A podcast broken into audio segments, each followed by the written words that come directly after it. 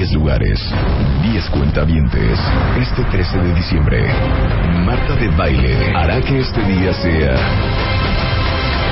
el más recordado del año. My Favorite Things 2013. Solo por W Radio. Que esta Navidad traiga mucha paz, mucha alegría y sobre todo muchas sorpresas para todos los cuentavientes.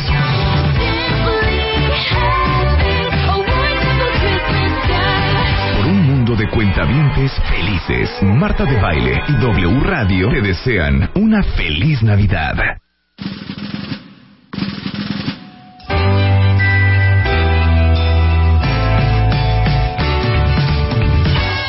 Muy buenos días, cuentavientes. ¡Feliz Navidad! Ah, no, todavía es 5 de diciembre. Muy buenos días, cuentavientes. Ahora sí, les tengo que hacer una confesión. Traigo una preocupación porque se nos ha juntado el mandado de una manera. Hoy, imagínense todo lo que tenemos que hacer en las siguientes tres horas. Vamos a hablar con Claudia Cándano, editora de moda de la revista En Style, de cómo saber que ya estás demasiado vieja para estarte poniendo ciertas cosas. Vamos a hablar con Marco Castro, que es International Makeup Artist para NARS, que acaba de lanzar una colección inspirada en uh, Guy Bourdin, que es un gran fotógrafo que revolucionó la fotografía de moda. Inspirados en él, han sacado NARS una nueva línea de maquillajes divina para todos los que aman los maquillajes. Vamos a hablar de la ansiedad y la tragadera con Natalie Marcus de Bienesta. Y hoy es la final del Busca Locos y viene Jorge Cuevas con nuestros seis héroes anónimos escogidos en esta convocatoria que arrancamos en enero de este año en W Radio. Y hoy vamos a saber quién es a quien vamos a coronar como el héroe anónimo de W Radio del 2013 y este obviamente por el cual ustedes más han votado. Pero lo más increíble de todo es que ellos no saben lo que se les espera porque les tengo una gran, gran, gran sorpresa para el ganador. Qué bonita entrada tenemos para ti, mi chula de bonita. La directora de moda de la revista En Style está con nosotros y fíjate que ahora que estuve en Londres compré la En Style inglesa. Entonces me, puse a leerla en el avión y venía yo muerte risa. Entonces llegando le hablé a Claudia y le dije, tenemos que hablar de esto, hija, porque es una joya. El artículo es cómo saber que ya no debes de ponerte para tu edad.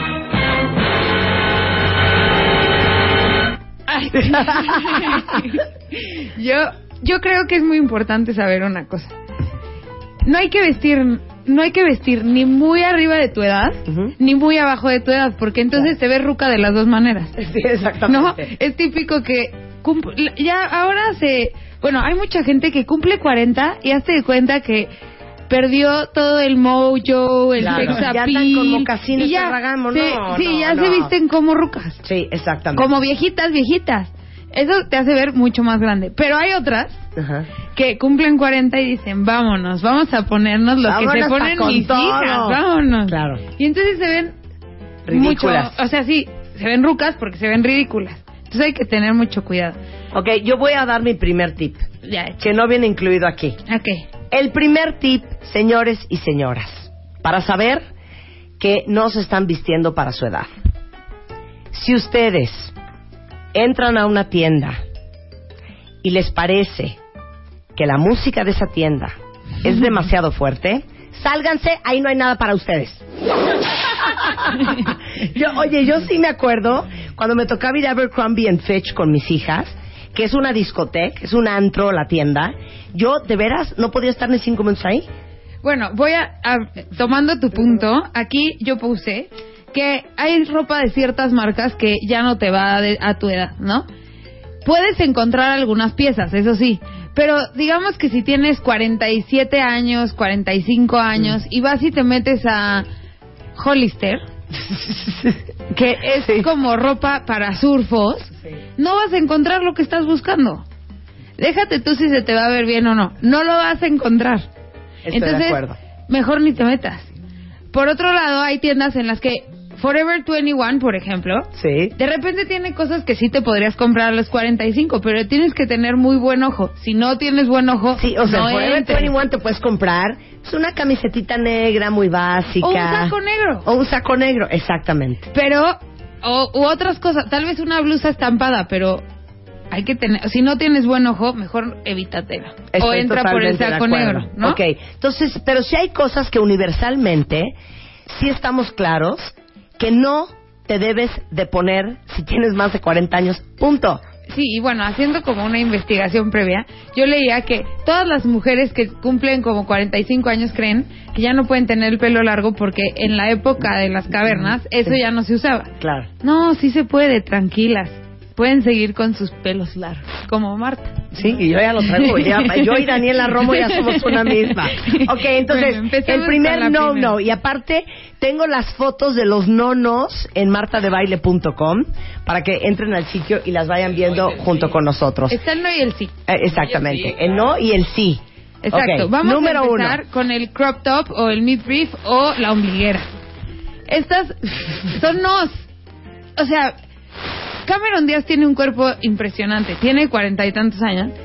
Ya casi, ya evita el crop top y tiene cuadros. Sí, Entonces, claro. ¿por qué una que no los tiene se lo va a poner? Exactamente. Pero a ver, el crop top es, es la ombliguera. Es la ombliguera. Es, la, es, es la- el, el top pegadón. el top pegado que se te ve el ombligo, que se te ve este, que se te ve la panza, ¿no? Pero hay una opción que es el midriff, que es un poquito más abajo que un crop top. Y si te lo pones con unos pantalones arriba del ombligo y solo se ve una rayita y tienes el abdomen plano, bueno, ok.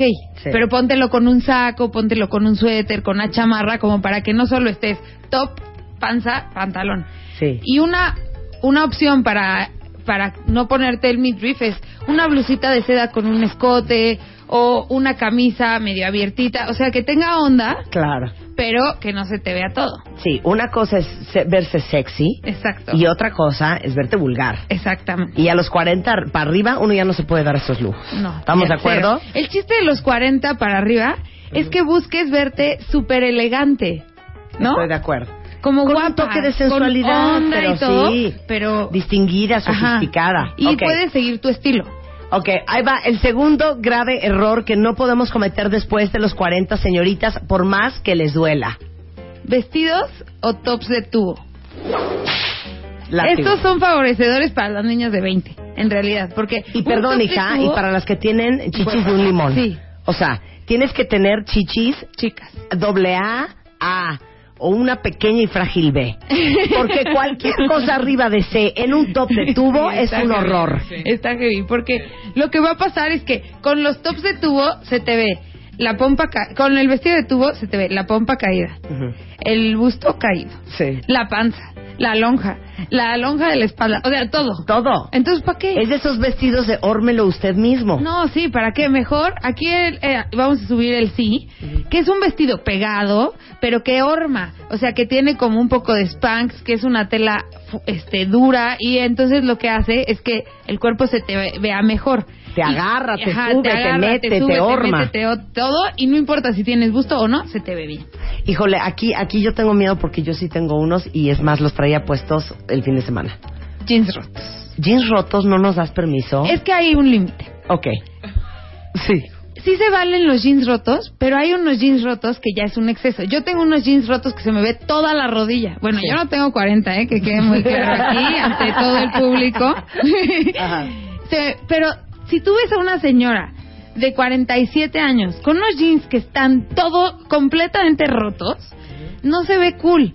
Pero si tienes unos jeans que están rotitos y te los pones con tenis y con una t-shirt y con una chamarra de, de piel como para darle onda, eso está cool.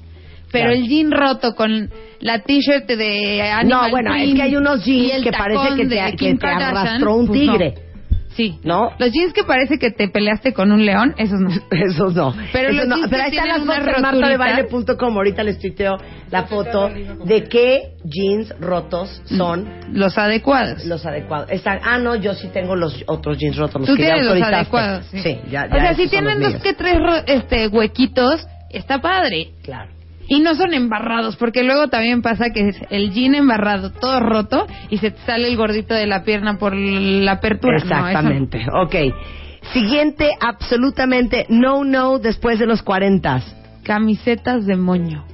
¿Qué Con es moños, perdón. ¿Qué que es tengan esto? camisetas con moños. O sea que Esto. el detalle del moño. Ah, detalle del moño. Que tiene, Ok. que te pones tu t-shirt y tiene unos moñitos en las mangas o un moñito en el cuello. Sí, no, ya no. Eso no se ve bien porque te ves tonta. Claro. No cool. Estoy de acuerdo. ¿No? Entonces Siguiente. mejor una t-shirt blanca así normalita. Segundo. Micro todo yo le puse. Microfalda, micro vestido, micro short, micro lo que te encuentres en el closet. Nada micro. Nada micro. Aparte les voy a decir otra cosa. Oigan, si ustedes se quedaron con la idea de que durante los primeros 10 años de su juventud, o sea, de los 18 a los 28 o hasta los 30, les dijeron, es que no sabes qué piernas tienes, eso no significa que vas a tener 45 años y vas a seguir usando hot pants No. y minifaldas, güey. ya no. Pero independientemente de las piernas que tengas, hay personas de cuarenta y tantos años o cincuenta y tantos años que tienen las piernas de impacto. Pero no se ve padre que traigas, o sea, pompa y ya se acabó la falda acabandito la pompa. Pues no. Sí, no, no, eso O ya. sea, eso ya no es de tu edad. Pero lo y puedes luego hacer. dicen que no les gustan que, que les digan cougars. Sí, Bueno, no. pues es que Pero puedes usar una, unos mini, una, una minifalda o un mini vestido que esté como a la mitad del Gracias, muslo. un chiquito. Dice ¿No? Chapo que yo tengo bien bonitas las piernas. Gracias, hijo. Oye, este, pero yo, no yo voy a agregar una cosa porque se me brincó, eh, se me olvidó decirlo cuando hablaste de los crop tops. ¿Saben qué es un gran pecado? ¿Cuál? Un top embarrado Ajá. y peor aún si es de tigre. Eso no puede ser. Si quieren usar animal print, hay bufandas, Sí. hay este mascadas, hay camisas, Sudaderas, hay blusas de sudaderas. seda holgadas. Exacto, pero un top de licra, embarrado No, y encima no, de no. todo de leopardo. No, óiganme, no. Ahora sí que, óiganme, no. Sí, no. Ok. Es que hay que tener criterio, de verdad. Ok. Los escotes demasiado profundos. Yo entiendo que si tien- eres plana, Eugenia. ajá, Eugenia, Eugenia. está, no tiene, mm, no es chichona ni nada, y está flaca. Se le ve increíble un escote, pero un escote con una manga larga, Claro. con un vestido que es pegado, pero, o sea, que dejas cosas a la imaginación. No, escote pegado, sin manga. Y aparte yo les voy a decir una cosa espantosa que nos va a doler en el alma porque yo me incluyo. Esos escotes hasta el ombligo no se le ven igual, perdón, aparte de alguien sin chichis, a alguien que tiene un tipo anglosajón. Pero si eres una latinaza de fuego, tipo J-Lo, y tienes más de 40, y te, o, o Beyoncé, o la Kim Kardashian, es ese tipo de mujeres que somos nosotras, ¿eh? Sí. Yo me pongo eso y me paras en la esquina de Sullivan en dos minutos y levanto, en- pero en cinco. Es la verdad, es la verdad. No, sí. El chiste es que hay que tener cuidado con estos, con estos escotes, porque sí, somos latinas, tenemos cadera, tenemos chichi y todo, y además escote hasta el ombligo, no. Hay Estoy que tener acuerdo. cuidado. Estoy de acuerdo. Puedes optar entonces por un escote en la espalda, que esté bonito, que tenga ondita, ¿no? Sí. Mira, dice, dice aquí, Vico, regla de oro para usar animal print, no ser más grande que el animal en cuestión. Es que sí, exacto, muy bien, Vico, lo dijiste muy bien. Lupis dice, gracias por los consejos. Aún no llego a los 40, pero para saber e ir haciendo mi guardadito. Aparte, yo les voy a decir una cosa que les va a doler en el corazón. A ver, échala. Miren, cuando uno está chiquita, ya no puedo con la música. Cuando uno está chiquita, 18, 22, 25, te, tu hija, Diana, Gracias. Luz, Gracias. te pones unos jeans, una camisetita blanca de cualquier You're forma, done. una chamarrita de cualquier modo y te ves súper bonita. ¿Por qué? Porque traes la juventud encima.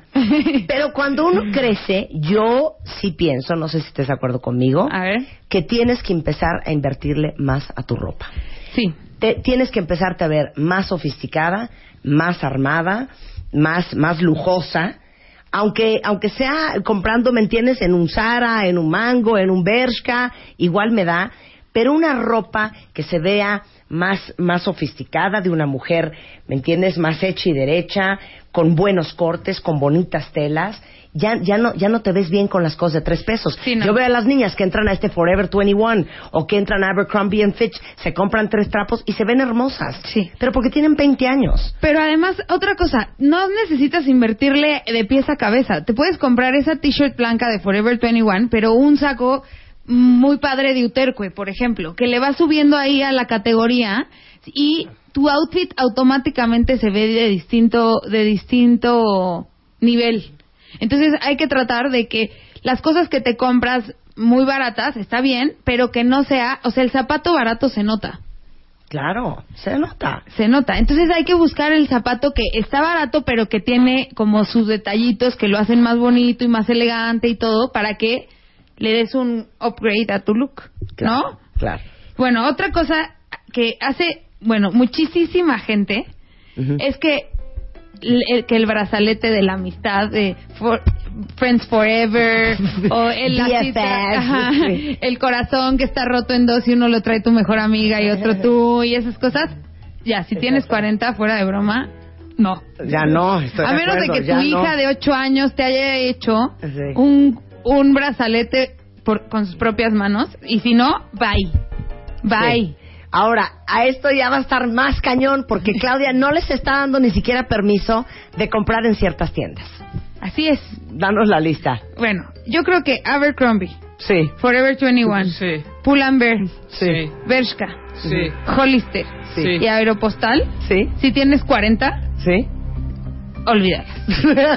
Olvídala.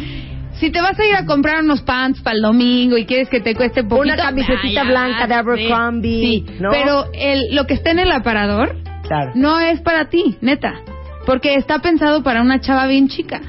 Entonces no vayas y te lo compres porque vas a salir vestida igual que tu hija. Otra cosa, si tú te prestas ropa con tus hijas de 15 años, ten cuidado que te prestas. Yo he visto que Marta me dice, ah, yo creo que este es de Cami. Sí. Y yo, ¿cómo? ¿Pero por? ¿Por qué tú te vas a poner la de Cami? ¿Cuál? Una blusa que te, que te, que te enseñé el otro día de tu closet y me dijiste, ah, yo creo que este es de Cami. Es que mis hijas y yo ya somos del mismo tamaño, hija. Sí, bueno, pero no, no, de la misma edad. es más conservadora. No, pero estoy de acuerdo. Bueno, pero nada más para que sepan, no se lo quiso poner, ¿eh? No, no, lo- no, me lo puse, no. no, No me se lo puso, nada Pero miren, ahorita les voy a una foto de lo que traigo puesto hoy. Que es un look juvenil, estoy muy juvenil, pero es una camisa con un, un león, ¿no? Pero es una camisa que es cortada para una mujer ya más madura, una Stella McCartney, ¿me entiendes? Una cosa más formal. Sí, le llega abajo de las pompas, no es que trae el legging y la t-shirt de ombliguera. Con, con un tigre. Sí, no, exactamente. Ahora- Ahorita les tuiteo la foto. Oye, Ew. nada más, rápidamente, regresando del corte, yo quiero hacer dos, tres observaciones, porque me están preguntando que qué se va a poner uno para la posada. Ahorita les vamos a decir con Claudia Cándalo qué se van a poner, no se vayan. Estés en donde estés, no te muevas. and let the beat control your body. Ya volvemos. Marta de Baile. En W.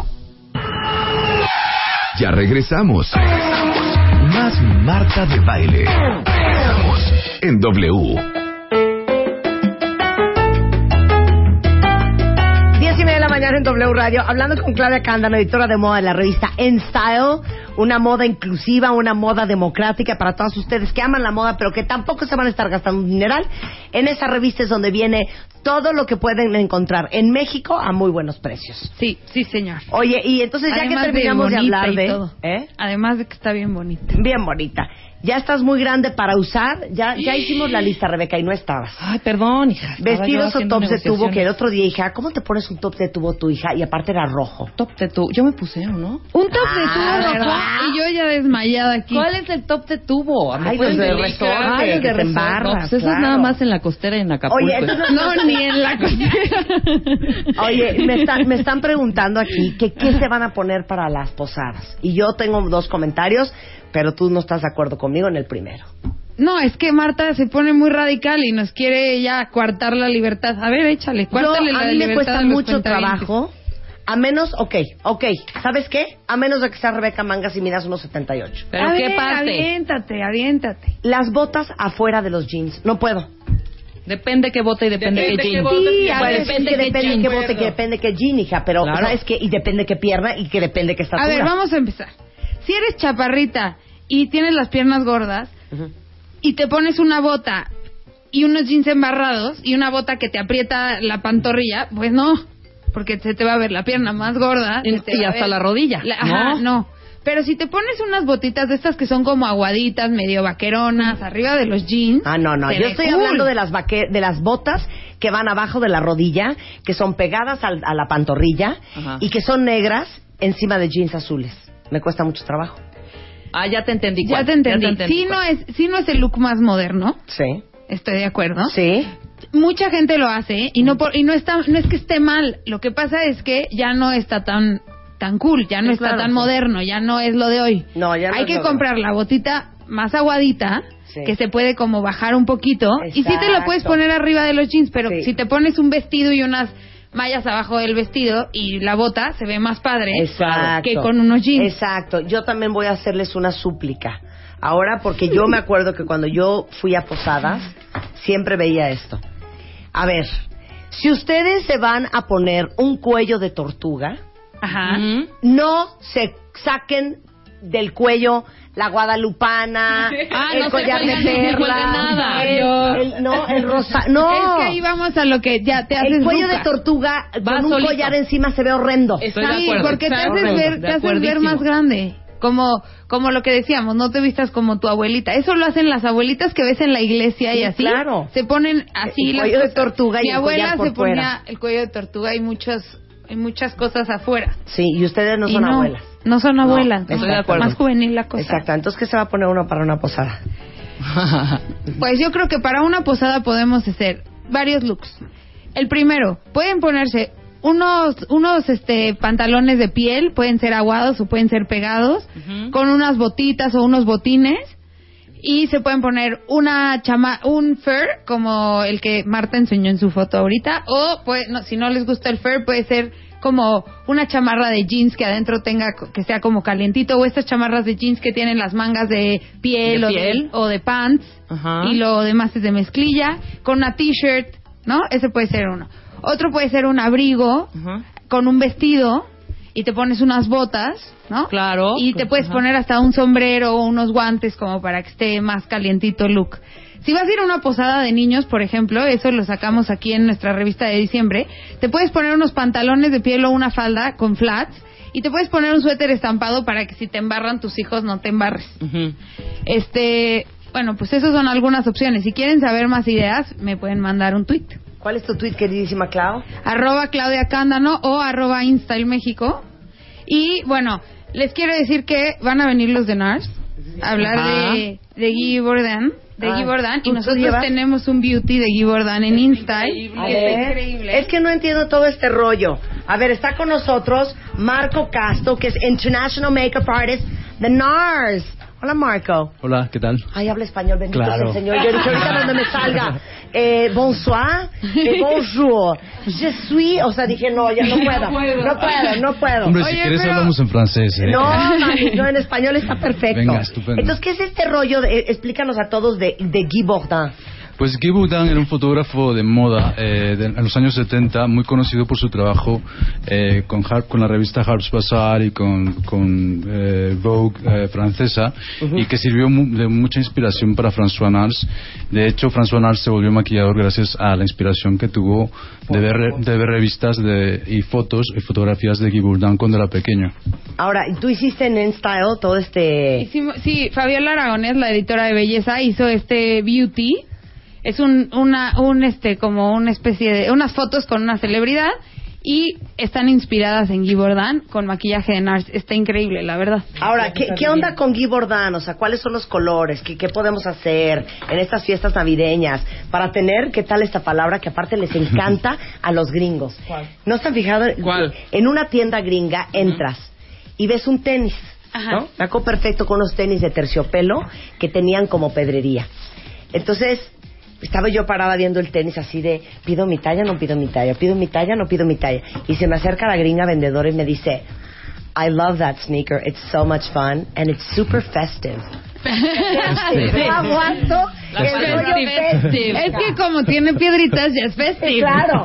Todo lo que brilla es un poco entonces, yo siento que esta colección de NARS puede ser que sea un poco festive. Es festive, es festive. Pero yo Sí. veo más fun.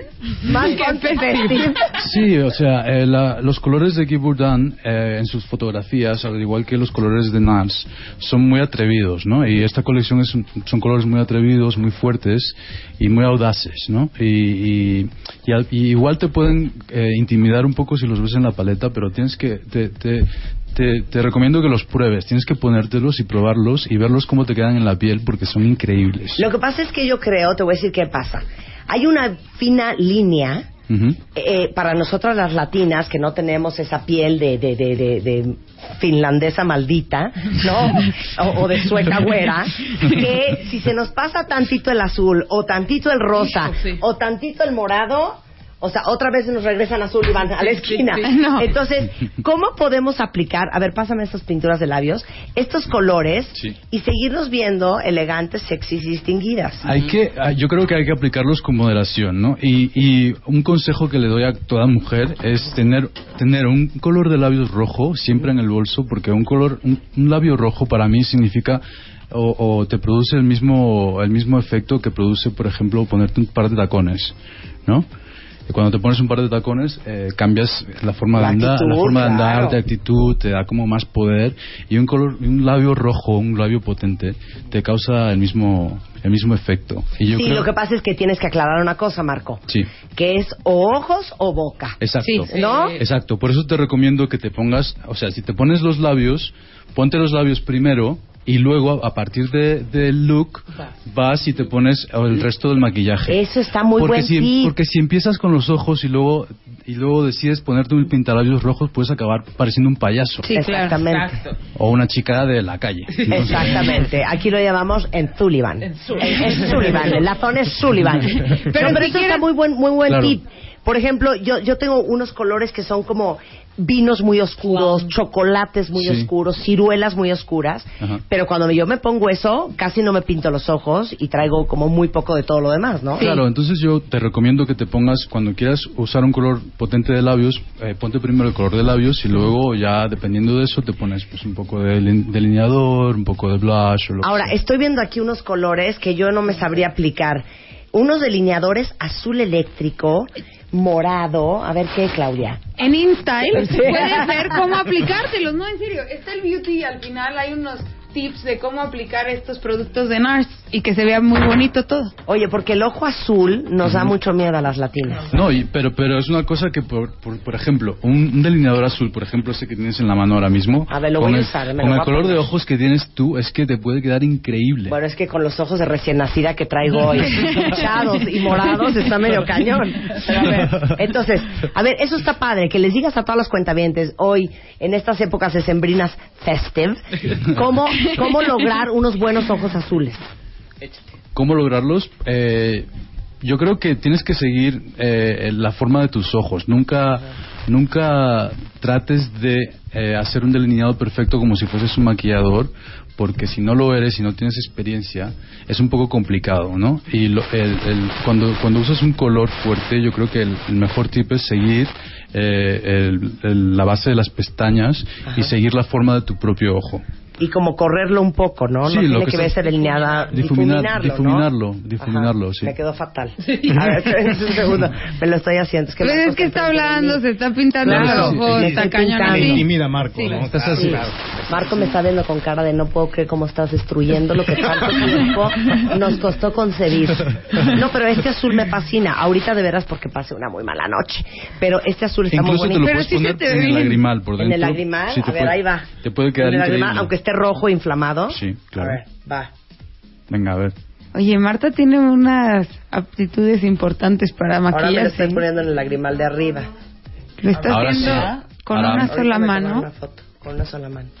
Lo que pasa es que hoy no, no, es- no traigo es un un gran ojo. día, sí. Pues no traigo un ojo prudente, ¿verdad? Para este, para este segmento. Pero se le ve bien, ¿eh? Sí, pero oigan, Se es un se azul eléctrico profundo. No es el azul bebé, azul Exacto. cielo del tianguis de Pericuapa. No es ese color. No. No, es ese color. Y luego los morados. Y los blancos. Y veo un blanco aquí. ¿Este blanco qué? El blanco se suele utilizar por dentro del ojo, ¿no? Por si utilizas, por ejemplo, un negro, un marrón o un café eh, por, por fuera de, de- de las pestañas, el blanco eh, suele abrir los ojos, a- a- aclarar un poco el ojo si tienes los ojos rojos, por ejemplo. Sí. Si te lo pones por dentro, Ahora me lo voy a poner por dentro. te, te hace un poco como... eso. No, hija. Parece que voy a salir en Avatar. Espérense, ya me descompuse toda. Sí, me lo puse mal, ¿verdad? Te lo has puesto, hombre, y te lo has puesto encima del, del Del azul, azul, también. sí, Ahora todo se lo ve hice- gris. Todo lo hice mal. Ahora se ve azul avatar. Por eso, por eso se ve un poco avatar. Pero cuando... eh, es- ¿Qué hace el, el delineador blanco adentro de los Te, ojos? ala- te agranda los ojos, te, Sí. hace- te, te crea la, como un poco de dimensión en los ojos y, y al mezclarlo con un color oscuro por fuera, pues hace que los ojos se vean mucho más claros. Ok, ahora me voy a hacer el otro lado, café con blanco. Y, ahorita, y ahorita le tuiteo una foto. Por favor. Oye, aparte, es- este case también está a la venta. Hay un case de una Sí, boca. es- esto es toda una colección que hemos sacado para Navidades. Entonces, eh, son todos como gift sets que hemos hecho para, para Navidades. Y el de la boca es eh, todo, pues, todo labiales, todo lo que tiene que ver con, con colores de labio que son increíbles. Sí, claro, pero a ver, ahora, explícame la diferencia entre estos crayones NARS que yo amo. Sí. De hecho, Vicente, fíjate que me regaló uno que le regalaron ustedes, que es rosita. Y no sabes cómo me funcionó. Es lo único que traía en mi bolsa en Londres para retocarme durante todo el día. La diferencia entre una pintura de labios y un crayón de labios. Sí, eh, bueno, la diferencia es que la textura, ¿no? Tenemos tres distintas texturas en los crayones. Tenemos una que es mate, una que tiene un, un acabado más gloss, más, más brillante, y otro que es más, sat- más satinado. Ajá. Eh, entonces, dependiendo del acabado que quieras, ¿no? Si hay mujeres a las que les gusta un poco más el acabado mate, otras que les gusta un poco más el acabado más gloss, o, o que les gusta un poco menos de color, un color menos saturado. Pero a mí me encantan, por ejemplo, los satin, los satin lips que son increíbles, los nuevos, que tienen que tienen color y que, a ver, No, no voy a pichar la foto, voy a destruir su marca. No podemos. De veras, van a decir, No, no, güey, no si así voy a quedar, no voy a No, comprar no, nada de no NARS. podemos hacer. Y yo amo la marca. ¿Sabes No qué? voy a tuitear la foto, no me, me molesten. Sí, exactamente. Así, tuitear la foto del style. Háganme cuenta que así quedé, nada más que menos profesional. Ahora, ya está todo a la venta, incluyendo blushes y sombras. Esta cajita de sombras está muy bonita para la latina. no es solo, sí, no es solo sombras, abre, mira, debajo tienes como otra, Ajá. Ah, son dos pisos. Entonces tienes todo lo que necesitas en una, en una, en una, en una cajita para viajar o para el fin de semana o lo que sea. Fíjate que esta que me gusta como para mí, Luisito. Y los Porque viene de un beige, una joya. Claro, un son beige, colores como muy neutros. un marrón, un negro para dar profundidad y luego abajo en la misma caja viene el blush y el contour. Está increíble. Importantísimo el contour, explica. A ver, Ay, la pintura de Y labios. el gloss, Ve. sí, Ah, todo. pero Luis ya me lo regaló. El, el contour es súper importante Changán. porque el, el contour te define un poco eh, los huesos y las facciones, ¿no? Y yo creo que es, es muy importante que una mujer mezcle un poco el contour, sobre todo las latinas, ¿no? Que tienen un poco de, de- de tonos más más tirando oliva o, o amarillos, ¿no? Que necesitan hacer un poco de contour. Y si tienes los muchos cachetes, por ejemplo, definir los, los pómulos te viene súper bien. Ok, el contour donde se pone, abajo de los pómulos. Debajo de los pómulos, debajo del hueso, o sea, te tocas justo debajo del hueso. Y luego el, el blush te lo pones, si, si sonríes, te lo pones en la manzana de, del, del cheekbone. O sea, Sí, y yo a veces hasta, mira, aquí abajo en el, en el ¿cómo se llama esta Como en la parte? quijada. En la quijada. En la Quijada. quijada. Sí, Hay que afilarse un poquito la debajo de nariz. la nariz. Exacto. Sí. Exacto. O, o igual también en las sienes, ¿no? Para que se te vea tu cara más afilada, Claudia. Claro, sobre todo ahora que vivimos en la época de Twitter y de Instagrams y que está De todo el mundo selfies. Ah, sacándose selfies. Es súper importante esto, ¿no? El, el- el afinar la- los rasgos. Bueno, pues ahí está. Dice, por favor, este Marta manda la foto. No la voy a mandar. No la voy a mandar. No puedo la hacer esto a mis amigos de NARS, que sí es una de mis marcas favoritas. Dice, pregúntale a Marco por qué ya no existe el polvo translúcido cristal. Gracias, Ah, Nars. ¿cómo no? Sí existe, Sí. yo tengo uno. Oye, yo me acabo de comprar en Estados Unidos. Ahora tenemos uno nuevo que es Light Reflecting. Es uno, es uno, es una caja negra Sí. y todo el polvo es una cosa blanca. Blanco, sí. Eso es lo que estoy usando yo. Claro, el. Light Reflecting Powder. Ahí está. Light Sí, Re- lo tenemos en, en compacto y sueltos. Ah, bueno, yo ese compacto también es una tengo, maravilla. Es una no maravilla. ¿Cómo se llama? Light, Light Reflecting Powder. light reflecting powder. Y es blanco, blanco, blanco, pero Es no te blanco. ves blanca. Lo Es que hace es que reflejar la luz. Claro. Exactamente. Sí. Y te voy a decir otra cosa que tengo de NARS que no la suelto desde hace como cinco años. ¿Qué? Y pido una fanfarria. Porque no hay otro blush igual. Claro. Y creo que se le ve bien a todo el mundo. Quiero un aplauso y una mención honorífica para Orgasm de NARS. ¡Bravo! ¡Bravo! ¡Bravo! ¡Bravo! Una cosa fantástica. Si no saben qué onda con el blush, si gastan dinerales, si no le han encontrado el color, para mí el Orgasm le va casi casi a todo el mundo. Sí, el orgasmo es un color que, que le va bien a todo el mundo y es el, el color de blush más vendido del mundo.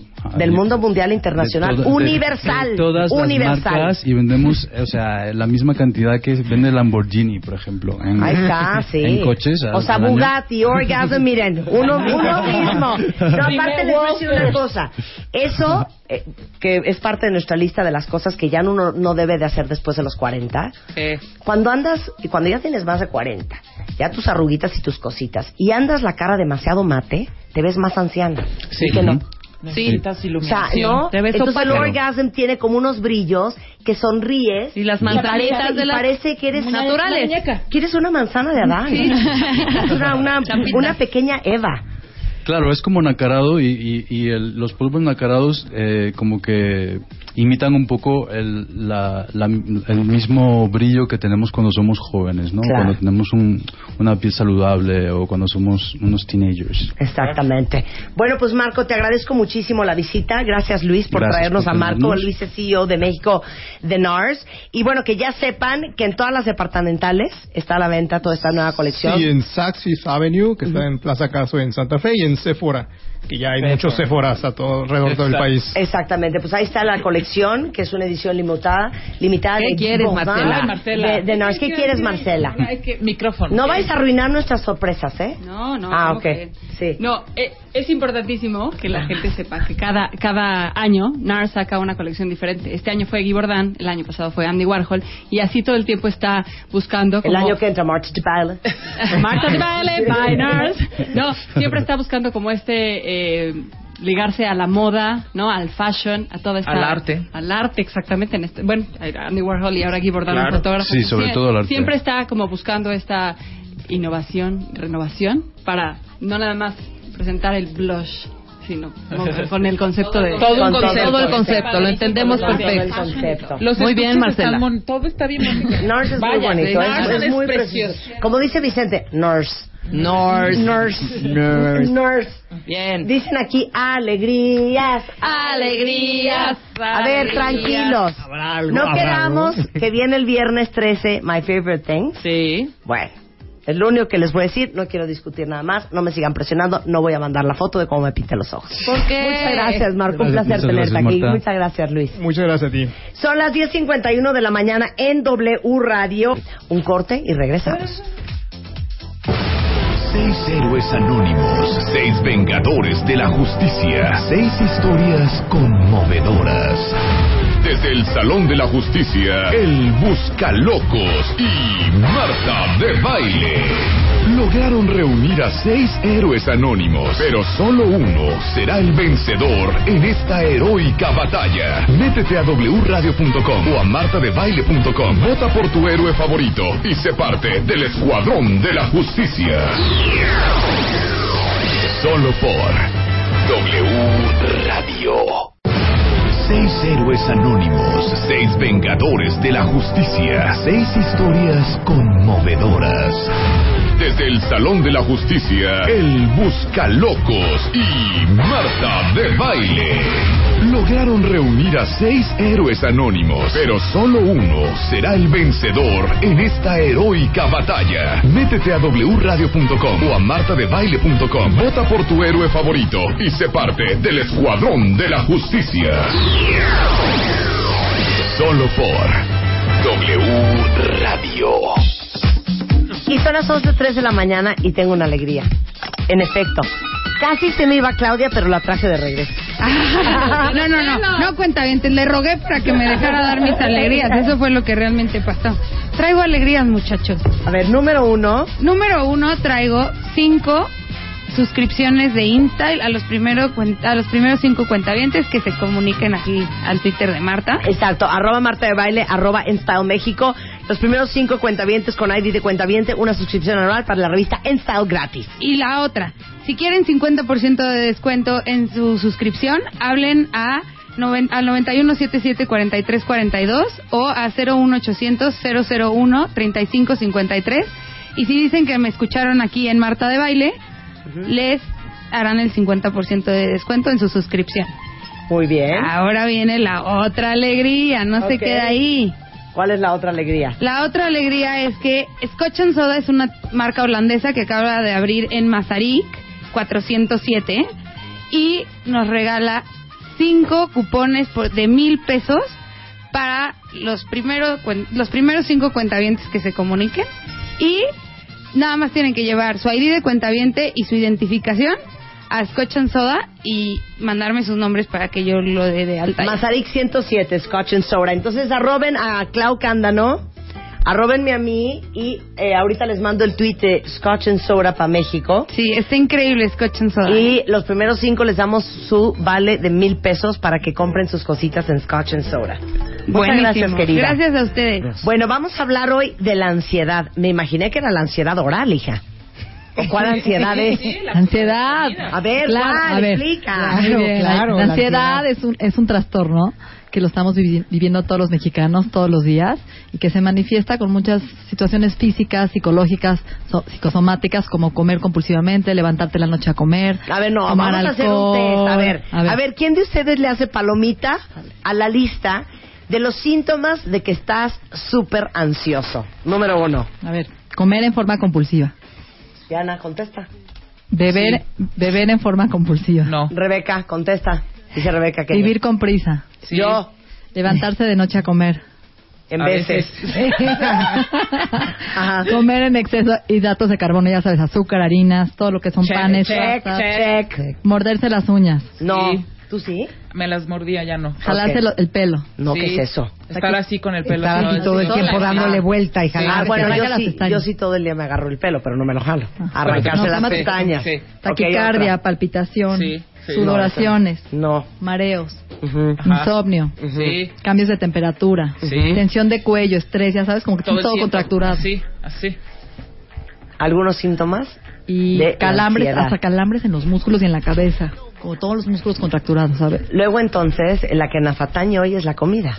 Sí, porque la gente busca eh, tratar la ansiedad tapándola con una zona de confort o con, o con food comfort, ¿no? Lo que es comida, el comedor eh, emocional. Entonces buscas manejar esa ansiedad comiendo compulsivamente y de alguna manera pues buscas un refugio, ¿no? Entonces saboteas la ansiedad o buscas cómo hacerla en vez de manejarlo con un amigo, saliéndote a, a bañar, a caminar, eh, oyendo A música, poniéndote a bailar. Sí, compensando perdón, la ansiedad. No, no hay plática que compense un bolillo, ¿eh? O sea, Con cajeta, con cajeta, con cajeta, sí. Ay, me van a perdonar. Pero es temporal, ¿no? Se te da, se- la ansiedad ahí está. Te Claro. comes el bolillo y sigue. Entonces ahora sientes culpa, entonces estás en un círculo vicioso porque quieres ponerte a dieta, quieres enflacar, entonces te empiezas a privarte, haces dietas locas, te mueres de hambre, te crea más ansiedad, luego empiezas a compulsionar más, más rompes la dieta, más empiezas a comer más carbohidratos, más culpa, más vergüenza, más enojo de ti y después más ansiedad, más restricción y ahí estás, en ese círculo vicioso en donde A ver, perdón, me, miserable. me, me, A me, ver. me fui en un torbellino. Ok. A ver, ¿cómo es el dices, círculo? quiero bajar de peso, ¿no? Sí. Voy a poner a dieta, ahora sí, lo prometo. Sí, Voy a ya, empezar. está cañón, estoy hecho una vaca. Y Luego, entonces te privas y empiezas a restringir calorías, comida. Y eso te genera más ansiedad, ¿no? Y entonces más compulsas. Y entonces más culpa, más odio de ti mismo, más vergüenza, más enojo. Enojo. Y más compulsión. Y otra vez, subes de peso, más, más privación, más compulsión y no sales. Y ahí estás, sufriendo, enojándote contigo y no puedes bajar de peso. Porque estás peleado contigo todo el tiempo, luchando entre una guerra, viendo que la comida es tu enemigo y no es cierto, es tu aliado.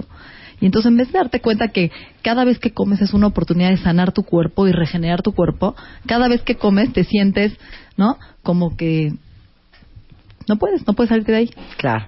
¿Y entonces qué vamos a hacer? Entonces hay que entrar en un círculo virtuoso, ser un comedor intuitivo. En donde escucho mi cuerpo. ¿No te pasa, Marta, que de repente, por ejemplo, vas y dices, quiero unas palomitas? Y dices, no, no me las voy a comer. Entonces te comes una gelatina light, te comes un frappuccino, te comes, no sé, unos merengues de dieta y de repente acabas comiendo también las palomitas. Ah, claro. ¿No? Ah, ¿Sí o no? ¿Sí o no? Sí, porque no escuchaste tu cuerpo, porque no le diste al blanco, porque no oíste tu reloj de quiero las palomitas. A lo mejor tú hubieras comido esa taza con atención plena, con- gozando las palomitas, hubieras estado satisfecho y ya. Y no lo hacemos. Entonces, el proceso es aprender a comer, escuchar tus señales, ¿sí? Y ser gentil. Si vas a compulsionar, por uno siéntate y di, voy a compulsionar y voy a comer compulsivamente. Y ponte un florero, ponte tu mantel, baja tu tenedor y tu cubierto y Atasca. Ahora, Cómete el pingüino. Ok, Fíjate. pero que compulsionamos por muchas cosas. Sí. Ansiedad, Exactamente. es un- aburrimiento, distracción, Sí. eh, enojo. Sí, alegría.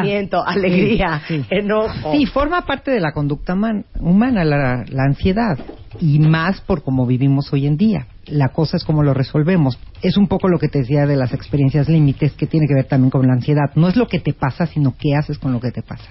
¿Cómo lo resuelves? ¿Cómo te haces responsable de lo que te está pasando?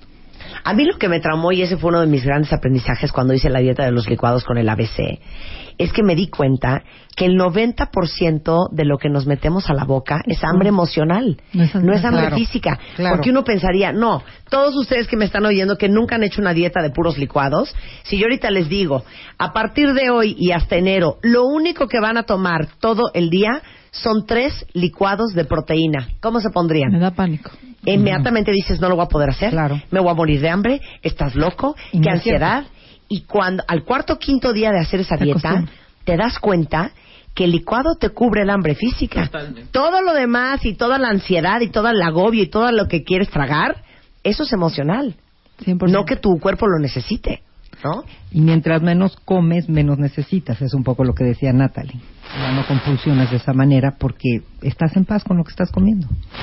Pero entonces, ¿qué hacemos, hija? A ver, primero, primero yo creo que es importante hablar de que la dieta, desde la palabra dieta ya te angustia, ¿no? Me voy a poner a dieta. Sí. Entonces hay que cambiar el contexto de dieta. Dieta es la forma que comes todos los días. Esa puede ser baja en grasa, alta en fibra, bajo en carbohidratos, Vegetariana. pero vegetariana, pero la- no te pienses en dieta, quita esa etiqueta porque desde ahí ya vamos en pánico. Es, voy a aprender a comer y lo que yo hago, que a mí me encanta, es a lo mejor comer de lunes a viernes sano, desinflamarte y sábado y domingo descuidarte, pero no hacer dos comidas libres en un día. Porque la gente, ¿sabes cuál es el problema? Que cuando lo rompe dice, ya me la sigo. Mañana empiezo, tres días más. Y ahí es cuando sube un kilo o dos y se tarda tres, cuatro días en encarrilarse de nuevo. Entonces yo siempre le digo, vas a hacer una comida libre, una. Desayunas y te cuidas y compensas.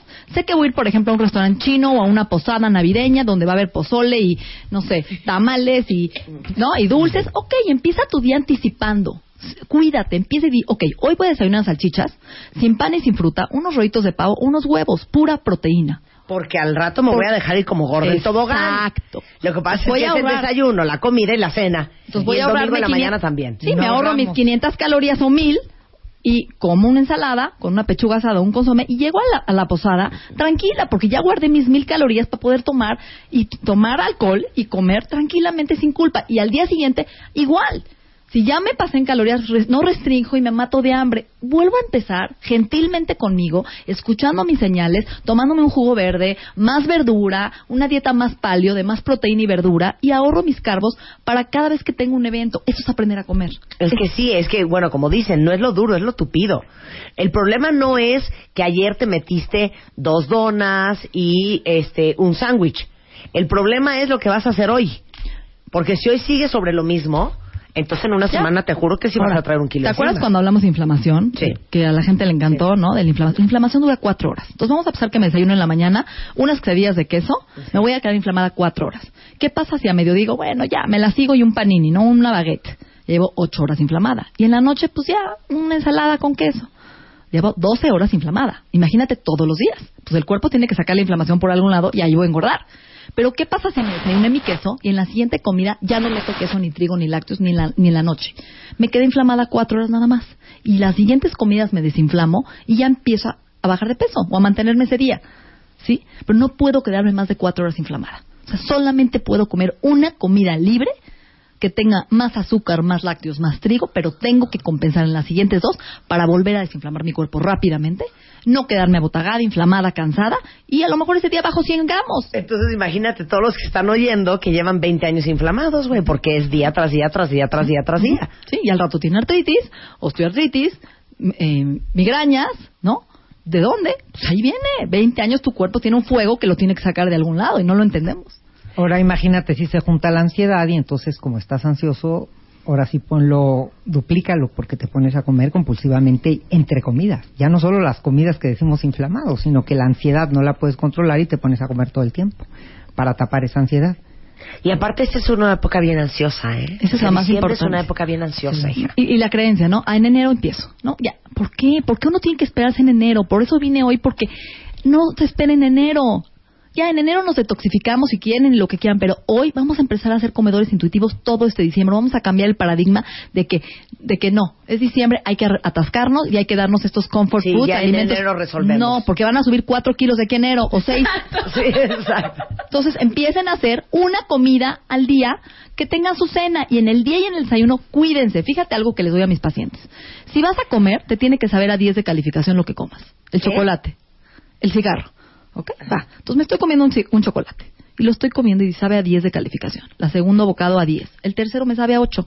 Ya no te lo puedes comer. párale. Tíralo, regálalo, ahógalo, véndelo, guárdalo. Pero no tienes derecho a seguirlo comiendo si no te sabe a 10 de calificación. Ni el cigarro. Eso está muy Está cañón. buenísimo ese tip. Sí. A ver, otra vez, dame otro ejemplo. Estás fumando, ¿no? es para ti. Estás fumando, ¿no? Entonces, el primer toque ya sabe a 10 de calificación. El segundo, estás atención plena, gozando tu cigarro, tu cafecito. Al cuarto, que ya te sabe a 8, que ya ni estás presente, Sí. apágalo, Se regálalo. Se acabó. Oye, Te echaste me, medio me cigarro. con lo que acabas de decir. Estás enferma, hija. Porque claro, cuando tú ya vas a hacer un pecado cañón, le das la mordida y te sabe a 12, hija. A 12. ¿Y al cuarto? Ya, la cuarta, A siete, a siete. Ya sé, ya, Ya, ya. la cuarta, la- ya, ya, es, ya es por default que te Ya lo es estás burla. tragando. Ya es mecanicidad, Ya, ya es es- mecanicidad, exacto. Pues ahí guárdenlo, hacer comedores in- in- inteligentes. Entonces guardas tu chocolate y dices, siempre tengo permiso de comérmelo por Natalie y Marta, pero con 10 de calificación. Si no, no puedo. Ok, regresamos del corte, no se vaya. Seis héroes anónimos, seis vengadores de la justicia, seis historias conmovedoras. Desde el Salón de la Justicia, el Buscalocos y Marta de Baile lograron reunir a seis héroes anónimos, pero solo uno será el vencedor en esta heroica batalla. Métete a wradio.com o a martadebaile.com, vota por tu héroe favorito y sé parte del Escuadrón de la Justicia. Solo por W Radio. Seis héroes anónimos, seis vengadores de la justicia, seis historias conmovedoras. Desde el Salón de la Justicia, el Buscalocos y Marta de Baile lograron reunir a seis héroes anónimos, pero solo uno será el vencedor en esta heroica batalla. Métete a wradio.com o a martadebaile.com, vota por tu héroe favorito y sé parte del Escuadrón de la Justicia. Solo por W Radio. 11.33 de la mañana y estamos hablando de la ansiedad y la tragadera. Y les voy a decir por qué hablamos de esto. Hoy invitamos a Natalie Marcus, que es nuestra nutrióloga funcional de bienestar, y Shulamit Graver, que es, es psicóloga y parte de sus especialidades es el tema de la ansiedad. Porque ahorita que viene diciembre es una ansiedad entre la corredera, el aguinaldo, la gastadera, la regaladera, la tragadera, la invitadera, que no quiero cuentavientes llorando en el mes de enero. Estoy de acuerdo contigo. Así que acuerdo hoy vamos a darles tips maravillosos para bajar la ansiedad. Y hay que pensar que la ansiedad tiene una parte muy buena porque es la que nos hace movernos. No hay que pensar en ansiedad como algo negativo. Es negativa cuando nos paraliza, cuando nos hace tomar malas decisiones, cuando nos hace no estar donde queremos estar. Ahí es cuando no la podemos controlar y la ansiedad nos controla que se vuelve negativa. Pero es parte de la condición humana y nos hace movernos, ir, venir. Entonces la ansiedad tiene una parte muy positiva y hay que verla como tal. Pero mira, como yo sí soy, yo voy a aceptarlo aquí en Radio Nacional, yo sí soy fan de los chochos. Si están ansiosos, Ahí Un vamos. chocho. Definitivo. Mediten. ¿Qué más podemos hacer? Bueno, hagan yoga, ejercicio, vayan a terapia individual o de grupo, platiquen, como tú dices, Marta, vayan al psiquiatra, este, hagan respiraciones, tómense alguna medicina que les ayude a estar me- menos ansioso. Todo eso se vale.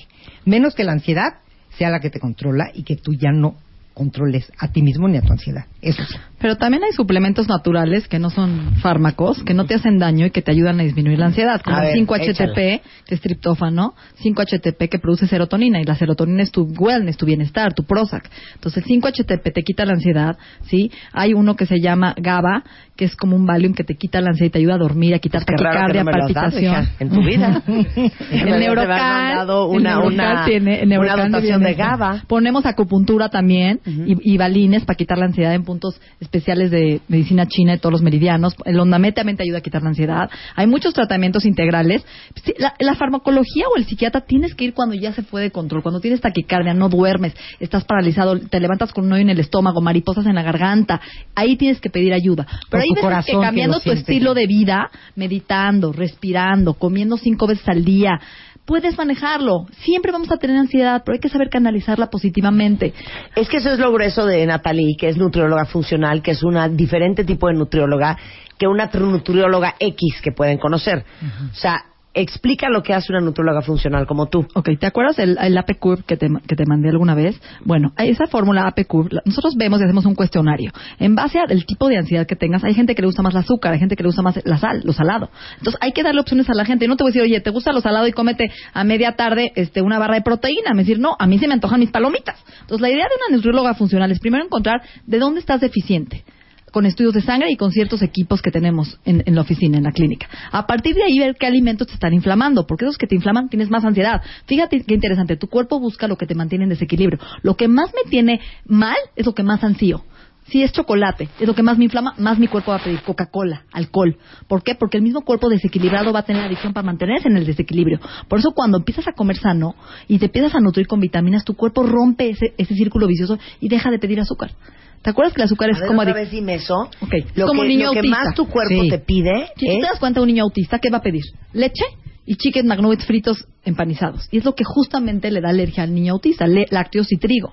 Entonces su cuerpo está en desequilibrio y va a compulsionar para pe- mantener ese, ese desequilibrio. Perdió la homeostasis, el balance. Claro, pero es lo que más se te antoja, Es lo que más te hace daño. es lo que más te hace daño. Lo que más te inflama. es Pero lo general, ¿no. Natalia? Sí, es Generalmente, ser humano, sí, ¿no? ser humano. O Pero- sea, entonces yo y el pan somos archienemigos, porque es lo único que yo Sí. quiero comer. Ajá. Entonces, lo que te mantiene pa- padrísimo en tu desequilibrio, en tu inflamación. Entonces, cuando lo rompes y lo dejas y empiezas a nutrirte con cosas verdaderas y sanas, se te deja de antojar el pan, se te deja de antojar el azúcar, porque le diste al cuerpo algo verdadero. Es como lo light. Te comes una papa y quieres 40, porque tu cuerpo tiene la esperanza que va a recibir papas y te va a dar algo verdadero, y nunca te da. ¿O Claro. sí? En cambio, Pero te ese- comes unas almendras y ¿cuántas te puedes comer? Pero esa es la diferencia entre una nutrióloga funcional y una nutrióloga normal. La nutrióloga te dice, entonces usted va a desayunar. te da 10 unas minutos de consulta, toma tu dieta, tu menú y te veo la próxima semana. Y Natalia, a mí lo que me ha impresionado, porque ya con Natalie va mi cuñado, va mi marido, van mis hijas, es entiende cómo está tu cuerpo, qué minerales te faltan, qué vitaminas, qué tan inflamada estás, y es todo un programa para desintoxicarte, desinflamarte y ponerte sana y de refilón bajar de peso. El- o sea, cuando te desinflamo, te bajo de peso. Y cambiar tu chip. No estás a dieta. Es una forma de vida sana permanente. En donde al desinflamarte y vivir bien, estás previniendo enfermedades, estás adelgazando y estás levantando tu sistema inmunológico y previniendo enfermedades Por eso, degenerativas. por eso, a ver, es diciembre, hija, ¿qué vamos a tragar? Primero, Todos empieza- estamos ansiosos, hija. Estoy de acuerdo. Vamos a empezar. unos ¿Sabes por cacahuates, Luz? Marta, te digo por qué Miguelito. también estamos ansiosos? Porque no nos gustan los finales. Y tenemos que acordarnos que los finales son principios. Tienes un muy Para abrir una puerta hay que cerrarla y hay que saber cerrar ciclos. Y entonces estamos ansiosos porque viene el final. ¿Y sabes por qué? Porque sacamos esa lista kilométrica que hicimos el año pasado de todo lo que íbamos a lograr y no logremos. No hagan listas kilométricas. Piensen cuatro cosas importantes que quieren hacer diferentes, no 26. Entonces las sales, las sacas, te pones ansioso y te deprimes porque dices, no hice todo lo que iba a hacer. Pero ¿qué crees? Se nos olvida ver lo que sí hicimos. Entonces un consejo importante es, vean qué sí hicieron diferente. Y si buscan, hay algo que sí hicieron y los va a poner menos ansiosos. Y si no lo hicieron, dejen la puerta abierta para empezar en enero. O sea, se cierra una puerta y se abre otra. Siempre cerrar un ciclo abres un nuevo ciclo. Entonces, el- ¿sí o no? Entonces dejen de verlo como un luto. Al contrario, es una oportunidad de sanar y crecer siempre. Por eso, ¿qué vamos Entonces, a vamos a tragar? desayunar primero. No, Un- que, a ver, tenemos ansiedad. Ok. Cinco de la tarde. Cinco de la tarde. ¿A qué hora les entra la ansiedad a Entre cuatro y seis. tragar? Cuatro y seis. Yo por las... Sí, entre 4 y 6, y te voy a decir a otra hora siete, infernal, ¿no? ¿eh? Entre 10 y 12 de la noche, Dios de mi vida. Bueno. Esa es la peor cuando la gente sigue despierta. Es muy fuerte. Entonces, hacerte un smoothie, leche de, leche de coco, berries congeladas, frambuesas fresas congeladas, cocoa si quieren ponerle, ¿sí? Agua de coco y te haces un licuado congelado y te quita el hambre, te quita la ansiedad. Delicioso. ¿Ok? Otra opción. ¿No? ¿No? ¿No te Sí, fascinó? sí, no, sí, está muy bueno. Me pones cara de que no te encantó. No. Gelatina light. Le ponen berries o fresas congeladas y hacen como un helado. Entonces te llenas porque te entretienes con las fresas congeladas y la gelatina, te lo vas comiendo y te entretienes. O te haces una granola, un plato de fruta con nueces, semillas, coco rallado, ¿sí? Y cocoa espolvoreada y te haces como un tipo plato delicioso. Una naranja con tajina, media tarde, la pelas te- con el bagazo del, de, de la fruta, ¿no? Que te llena, te nutre. Este, toma leche con almendra y coco, con cocoa. Todo eso, todo lo que es frappé, te llena y te quita la ansiedad. Un licuado de proteína, Son Warrior, ¿no? Que te llena con, con hielo. Te lo vas tomando despacito. Un jugo verde también, a veces a media tarde. Te haces un jugo ¿Pero espeso. eso para media tarde o para las 10 de la noche? No, ¿para las dos? Sí, a mí no, dame uno más amigable para las 11 de la noche. O sea, no me voy a poner yo a licuar unos berries. Ok. Ah, A ver, algo más. Leche caliente, si les gusta. Ajá. Medio plátano. Ajá. Cocoa, ¿sí? Y le pueden poner vainilla y cinco almendras. Sí, pero acuérdense, cuando decimos en este programa leche, no estamos hablando de leche de Leche vaca, de ¿eh? almendra, de arroz, de coco, de hemp, de avellana. Cualquiera que sea menos lácteo. Que acuérdense que el lácteo estimula insulina, inflamación, diabetes. Ajá. Así de fácil. Sí, la, ca- la cadena dice, oye, que hable más lento, no es posible, ¿eh? Otra cosa, Natalia un- habla como ametralladora. Es que me das poco tiempo. A ver. Té con miel de agave, Ajá. ¿sí? Este, coman frutas congeladas, disfruten un, un- eh, no dejen de hacer ejercicio, el ejercicio saca el estrés, saca la ansiedad, libera endorfinas, te mantiene feliz, coman despacio, a veces comemos tan rápido que no llega la señal a nuestro cerebro. Un rice cake con ah, ¿sabes qué es buenísimo? ¿Qué? El rice cake, las tortitas de arroz, divinas. le ponen mantequilla de almendra o de semilla de girasol o de macadamia, mermelada sin azúcar, Ajá. cocoa y te haces un sándwich de rice uno. cake y no engorda nada. Muy pocas calorías, 20 calorías cada rice cake, la tortita de arroz con tantita mermelada sin azúcar y tu eh, eh, mantequilla de Acaba de gritar Luz, con chocolate. Hay unos, hay unos muy buenos con chocolate Sí, unos- Santivieri que tienen 70 calorías también. Es una super opción. encontrar en City Market, por cierto. Dice, pregúntale a Natalie si en lugar del Sun Warrior puedo tomar el polvo de proteína de hemp, que es más barato. Sí, si te gusta, sí es maravilloso. El hemp es, es semilla que tiene omegas y proteína. Es que saben que lo que hablábamos ayer que vino Maribel con los smoothies, Ah, no sí. podemos seguir tragando como tragábamos antes, No. porque no. ahora ya sabemos lo que antes no sabíamos. No, y además hoy estás viviendo estrés, contaminación, toxinas, eh, acelere, todo eso te va oxidando. Antes podrías comer, ¿no? Más o menos ahí la llevabas, pero no tenías un mundo tan rápido de tanta contaminación, estrés y toxinas. Hoy nos estamos viviendo muchos años, a la gente se moría a los 50. Hoy a los 80 sigues vivo, pues ¿cómo quieres vivir? ¿Cómo quieres envejecer? Pues con funciones vitales, con energía. Y para eso tienes que darle a tu cuerpo todos los días lo que te sirve. No lo que te inflama y no lo que te degenera, lo que te regenera Exacto. lo que te sirve. Entonces, acuérdense algo, amen a su cuerpo, disfruten a su cuerpo, gócense. Acuérdense que cada vez que comen es una oportunidad de sanar su cuerpo. Fíjate esta frase. Es mejor comer una migaja de pan en paz que un banquete con ansiedad y desesperación. Está. Sí, es que es lo que pasa. Bueno, ¿te acuerdas el libro de Why French Women Are Not Fat? Uno de esos libros que explicaba por qué las mujeres francesas no están gordas. Porque las francesas y los franceses se sientan a comer en paz, Sí, ¿no? se ponen el mantel, no ponen una Comen pequeñas flor, cantidades, son ¿no? pequeñas cantidades, se toman su tiempo, no están parados atascándose unos tacos de suadero en la esquina de, de Lázaro Cárdenas. Otro tip es muy importante. ¿Sabes que el 80% de la población de México come en, en estos pu- puestitos de la, de, de la calle? Entonces pido que... El otro día saqué las calorías de dos tacos de chicharrón. 900 calorías. Dos tacos de chicharrón. Dos. O sea, casi más de la mitad de lo que No, necesitas al estás día. exagerando, no puede Te lo ser. juro. No, no puede ser. No, No, sí. El chicharrón engorda cañón. Es cerdo. Y está frito en está aceite, frito en aceite. caliente. Pues es que Para como que yo lo veo bien sequito. Como esta, para hacer chicharrón tuvo que haber pasado por una grasa. Pues traten Claro. de quitar, por ejemplo, si van a comer los puestitos, quiten la tortilla y coman la carne solita con verduras. No le pongan arroz y tortilla al taco. O arroz o tortilla. Si van a comer, pónganle muchos nopales, huevo, no o sea, más carne con el tenedor y menos harinas y azúcares y tortillas. A veces un mexicano se siente se come ocho tortillas en una sentada. Entonces, el refresco, bájenle. Si van a tomar refresco, que sea su porción de azúcar de todo el día o su postre. Estoy de acuerdo. Y bueno, sobre todo conéctense con su cuerpo, qué es lo que quieren y por qué están comiendo. Entonces, dejen los maltratos, descubran su relación con la comida, modifiquen su conducta, hagan un cambio gentil y intuitivo, escuchen sus señales de hambre y de ansiedad, dejen las compulsiones, amen a su cuerpo, manejen las emociones con otras alternativas que no sea comer. Muy bien. Bueno, ¿dónde van a encontrar ustedes a Natalie en Bienesta Y a Shuli. y a Shuli? Damos Sí. talleres, cursos, conferencias para manejo de ansiedad y trastornos en Terapia eh, de grupo, individual y todo de lo que platicamos. www, ajá, es www.bienesta.com y Twitter Bienesta MX, Facebook, tenemos recetas todos los días, ensaladas, smoothies, súbanse, son gratis, pueden En Facebook Sí. y en Twitter. Entonces es bienesta.mx punto .com, punto MX, y en Twitter Bienesta MX, y en Facebook. www, No, en Facebook. Bienesta, Bienesta, Bienesta. Bienesta. Ahí está. Bienesta. Bien está. Muchas Bien gracias. Shuli. Muchas gracias, querida. Un placer tenerte aquí. Gracias. Seis héroes anónimos, seis vengadores de la justicia, seis historias conmovedoras. Desde el Salón de la Justicia, el Buscalocos y Marta de Baile lograron reunir a seis héroes anónimos, pero solo uno será el vencedor en esta heroica batalla. Métete a wradio.com o a martadebaile.com, vota por tu héroe favorito y sé parte del Escuadrón de la Justicia. Solo por W Radio.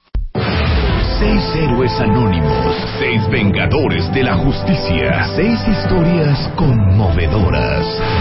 Desde el Salón de la Justicia, el Buscalocos y Marta de Baile lograron reunir a seis héroes anónimos, pero solo uno será el vencedor en esta heroica batalla. Métete a wradio.com o a martadebaile.com, vota por tu héroe favorito y sé parte del Escuadrón de la Justicia. Solo por W Radio. Porque el señor Roque Olivares eh, es cofundador del mezcal Las Garrafas de Oaxaca. ¿Mezcal sí podemos beber? Sí pueden, equivale a su tortilla. Una tortilla, 30 mililitros de mezcal. Nada más quiten su tortilla y tómanse su mezcal con su naranja, con Esa chile es muy buena noticia. Mira, ahí está. A ver, ¿cuántos mililitros Es tiene un caballito de mezcal? Un caballito generalmente tiene 28 mililitros. Ok, ¿cuántos caballitos nos 70 permite? calorías. ¿Eh? Sí, depende de tus tortillas. Si te comes 3, 4 al día, te ahorras tus 4 tortillas y echas 4 caballitos. Equivale justo. O sea, un caballito es una tortilla. Ahora no se vayan a meter el mezcal y aparte se meten las tortillas y encima de todo le echan chicharrón. O sea, es que de Ahí veras con también. proteína. Sus bisteces con nopalitos sin tortilla y su mezcal. Oye, oye, Ra- Roque, ¿por qué se ha puesto tan de moda el mezcal? Porque aparte se ha puesto muy de moda entre las mujeres, ¿no? También. Entre las mujeres, los jóvenes, en fin, ha permeado en toda la sociedad porque era es algo que nace. Primero hay que empezar desde que el tequila es un mezcal, ¿no? Entonces, Es que, perdón, soy una ignorante, pero quiero que me des el, el- el- Ahí la cátedra. La diferencia entre el mezcal y el tequila. Eh, hay una diferencia, básicamente es en el, en el proceso de fabricación. El eh, mezcal se hace a través de, en un horno cónico se, cose- se cuecen las piñas eh, y ese horno cónico eh, tiene madera, tiene piedra de río y entonces le da un sabor ahumado, es como una barbacoa que estás haciendo de las piñas de, de este, del agave para usar el mezcal. En el tequila, el tequila se hace en horno de mampostería generalmente cuando se hace eh, de manera artesanal, pero generalmente ya no se hace así, ya es industrial. Se hace en autoclave y te sacan un tequila en 24 horas, ¿no? Entonces hay muy, muy pocos tequilas, todavía los hay, que son hechos este, artesanalmente. Entonces la diferencia básicamente es, la categoría es mezcal. Después, el tequila es un mezcal. Entonces, hasta la canción lo dice, ¿no? De tequila es un mezcal. Entonces, de, en- este, el mezcal es el tequila es un mezcal. Primero es el mezcal- como categoría, después ya vienen todos. Tobacuiche, bicuiche, madrecuiche, tequiliana Weber azul. Es, eh, son los tipos O sea, de me agave acaba de hablar en chino. Bueno. Tequileana Weber azul, ¿qué es eso? con lo que se hace el tequila. ¿Te- el cómo se tequila, llama? el agave se llama Tequilana Weber Azul. Está divino el nombre, Tequilana Weber Azul. ¿Y los otros? Los otros son los co- con los que se puede- hacer buen mezcal, que es Madre Cuiche, Bicuiche, que son los Carwinskis, Tobalá, Barrilito, Cerrudo, Cenizo, Cupriata. Hay 30, más de 30 variedades este, de agaves para hacer un buen mezcal y todas saben diferentes, ¿eh? Todas tienen su su, su marca. nota, Su su nota, definitivamente. Su nota, lo que Claro, viene siendo claro, la es como el vino. Yo hago una alegoría del vino tinto con el mezcal. Hazte cuenta que toda tu vida tú probaste Caber- Cabernet Sauvignon y de repente te traen Petit Syrah, te traen Merlot te- y entonces te abren el panorama. Es lo mismo que está pasando ahorita con el mezcal. Ok. ¿Y el mezcal, las garrafas, de qué está hecho? El, este, el las garrafas, lo que hicimos en las garrafas es sacar, hazte cuenta que el coñac de los mezcales. ¿Por qué? Primero, hicimos un ensamble. Un ensamble quiere decir que dentro de la misma producción, desde que se corta la piña, se, se cuece todo junto, lo, lo- lo haces artesanalmente, después lo fermentas junto, después lo destilas. Tiene tres destilaciones y es un ensamble de tobalá, espadín y arroqueño, que son tres tipos de, de agave, y esos tres tipos de agave, O sea, haz de cuenta, esos tres tipos serían mi Pinot Noir, Pinot Exactamente. Meunier, Ajá, ¿y no? ajá, sí, y mi sí. Chardonnay. Hazte cuenta que ves, hay Merlot uvas. con Cabernet Sauvignon, Eh, por ejemplo, ¿no? Entonces es- le da un poquito más de, de, mm, de, bueno, de riqueza. ¿Y por qué no trajiste para que bebiéramos No me todos? dejaron entrar, te traigo un Luz, super regalo. Luz, trae el mezcal en este momento. Oye, Vamos a te beber. traje un regalo a de ti, naranja y mandarín otro a. Rebeca, a todo mundo le traje. Bueno, pues no me dejaron pasar, me dijeron, aquí alcohol no. Dije, a estas horas ya, ya se vale, ¿no? Y bebemos a todas horas. Ah, bueno, ah, ah, qué bueno. me- y entonces son tres tipos de agave. Son tres tipos de agave. Además, hacemos, fíjate, en todo lo que es el mezcal ahorita tiene la riqueza, porque se lo- todos los extranjeros son los primeros que le hacen caso a las cosas, ya sabes, en México. Sí, sí, Somos sí. malinchistas. Estoy de acuerdo Pasó contigo. con el tequila. Sí. Pasó con la cerveza, había cierto cierta este, categoría de cerveza. No, y decía, ese es de albañil. Y bueno, nada más empezaron a comprarla en Estados Unidos. Y ya, bueno, qué cerveza tan buena, ¿no? Y ya Sí, compi- sí, competir con las alemanas y todo Claro. Bueno, ¿qué pasó con el tequila? El tequila era, en mi tiempo, para ir a Garibaldi y llevarle a la novia serenata. ¿No? Ah, Para eso y para, Para y era de pico de gallo. Rápido. pico de gallo, y órale, pégale, ¿no? Y ni siquiera se podían este hacer este ni siquiera se podían hacer diferencias, ¿no? o sea, ¿por qué? Porque pues era una cosa sí, otra cosa no, ¿no? El, el tequila eh, se usaba así. El tequila sube de categoría hace 20 años más o menos, cuando empiezan a darle el reconocimiento en el extranjero. Entonces sí, hoy el tequila, ¿y qué tequila? Si ahora sí, eh, antes un tequila lo pagábamos, digo, en las tiendas lo teníamos en 80 pesos, y son tequilas que cuestan mil y pico de pesos. Claro. Entonces es lo mismo, se lo que se lo quieren llevar todos los extranjeros, le dan el reconocimiento a la bebida porque es una bebida, déjame decirte, por ejemplo, el, el mezcal, es una bebida reconocida en por los mismos productores de whisky. Ya nos vienen a ver a nosotros para ver cómo lo estamos produciendo, porque la calidad que tiene, la limpieza, porque no le añades nada. Es el agave tal cual, lo machacas, nosotros lo machacamos en el caso de las garrafas de Oaxaca, lo machacamos en una eh, tina o una canoa de encino a golpe de mazo, digo, para no tener al caballo dando la vuelta ahí en, Sí, la, sí, en la sí. taona egipcia, que eso se ve medio feyón, ¿no? Entonces, la verdad, traemos agua de manantial, entonces lo único que le agregamos y lo ponemos en tinas de, de encino para, para, ¿cómo se llama? Para que sea su fermentación. Imagínate, entonces es, todo viene del campo y de la lluvia. No le añades nada, ni levaduras, ni nada y todo. nada. Ni azúcares que en el caso de muchos industriales sí lo hacen. Claro. Entonces, al final hacemos tres este, destilados, en vez de dos destilaciones, hacemos tres. Una en alambique de cobre, la segunda en olla de barro y la tercera en alambique de cobre. Y le metemos ahí un amarre con flores este que es flor de cacao y vainilla y todo, y entonces lo aterciopelamos y pues sacamos una super O sea, Pues oigo, oigo, oigo todo el proceso que me estás diciendo y me, y me veo en la necesidad de volverles a decir lo mismo que les dije cuando hablamos de la champaña. De veras, todo el esfuerzo para hacer el mezcal, para que luego vayan y lo vomiten. ¿O no? ¿O no? ¿O- Bueno, ¿O miento? Los excesos siempre son malos. ¿no? Exactamente. Nosotros, Oye, eh, catar, hay que catar bien un mezcal, hay que Ahora dime una cosa, el mezcal es denominación de origen también, Definitivo. obviamente. Ocho estados ya lo tienen. Ok, y eh, sé que tu botella, que ahorita estoy esperando a que me la, me la vengan a enseñar, tiene una, bote eh, una etiqueta increíble y que están como muy involucrados con el arte y el reciclaje y todo. Mira, dentro de las, de como como parte del, del, del plan Las Garrafas de Oaxaca, lo, que- lo que quisimos hacer es arte mezcal con el arte de Oaxaca más conocido que es la pintura. La pintura nos la hizo Leovigildo Martínez, que era el preferido y el más, este, el, bueno, que, eh, Tamayo decía que era el que era el más folclórico, ¿no? El más, el más oaxaqueño de los oaxaqueños. Nos hizo una obra de 3 metros por 1.5, un óleo precioso que se, se intitula Las Garrafas. Y entonces a- en, en esto le metimos algunos tintes, ¿no? A, las a, a la misma etiqueta y a todo lo que es el, el sentido de, de, mm, de- de publicidad. Mm, Usamos ciertos elementos del cuadro para, para, eh, para hacerlo. Y además, la, la botella ya iba a desaparecer una fábrica de soplado en México, la última que sopla. Había nueve, era la última, iba a cerrar y entonces le dimos la chamba de hacernos nuestra botella que es soplada por cinco artesanos al mismo tiempo. increíble. Y entonces, y, y es lo que le damos valor. Si vamos a Murano a comprar este allá, ¿no? Pero aquí no vemos la riqueza del artesano mexicano. Oye, me dio una depresión lo que acabas de decir. Solo es la queda verdad. una fábrica. Es la última aquí en el DEF. Wow. Y había nueve, ¿eh? Bueno, la Hace botella 10 es de años. 750 mililitros, pero hay un kit, mira, buen regalo navideño. Eh, una, es una botella mini y un kit con cinco mini botellas, ¿no? Así es, hicimos de cinco ele- de los cinco elementos que te digo del cuadro sacamos es el globo, la luna, la mula, el- la nube y el agave, Todo eso, todo eso. todo eso. Dicen aquí los cuentavientes, yo amo mis garrafas con sal de, ¿qué? ¿Qué puso?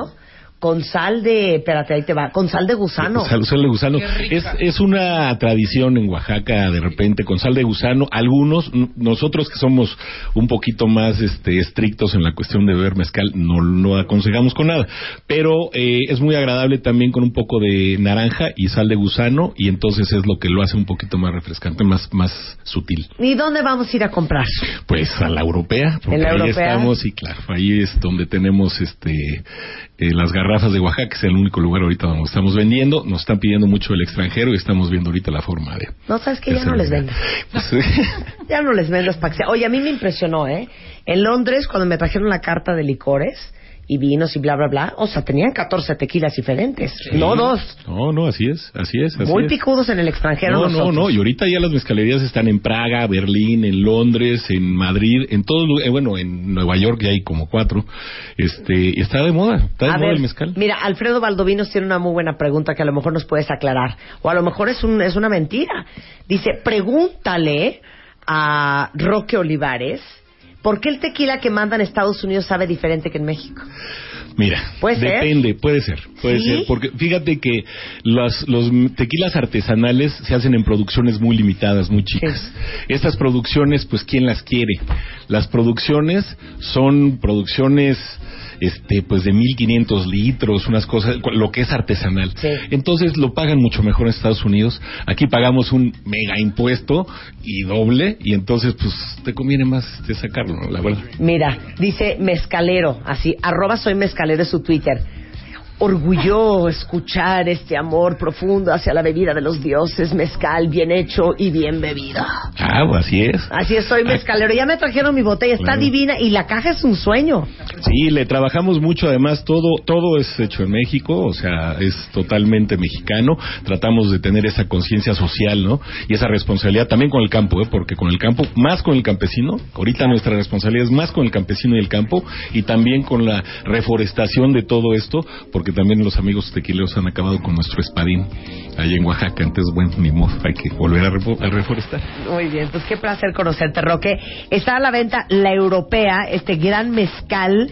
eh, garrafas y este aparte eh, está en las 45 tiendas eh, es el auténtico mezcal oaxaqueño producido artesanalmente y acuérdense que en estas fechas decembrinas la europea tiene muchísimas canastas navideñas buenísimas que pueden regalar todo lo pueden ver en www.laeuropea.com.mx o en Facebook y en Twitter. Felicidades por tu trabajo, Roque, y gracias por venirnos a presentar. Y si me dejas nada más cerrar Las con garrafas. algo, cerrar con algo. Venga. Para- di- el dicho, para todo mal mezcal. Eso. Para todo bien también. Y si, y si no tiene remedio, pues entonces litro y medio. Hacemos un corte y regresamos, no se vayan.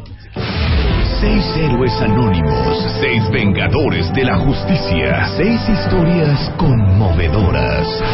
Desde el Salón de la Justicia, el Buscalocos y Marta de Baile lograron reunir a seis héroes anónimos, pero solo uno será el vencedor en esta heroica batalla. Métete a wradio.com o a martadebaile.com. Vota por tu héroe favorito y sé parte del Escuadrón de la Justicia. Solo por W Radio. Seis héroes anónimos, seis vengadores de la justicia, seis historias conmovedoras. Desde el Salón de la Justicia, el Buscalocos y Marta de Baile lograron reunir a seis héroes anónimos, pero solo uno será el vencedor en esta heroica batalla.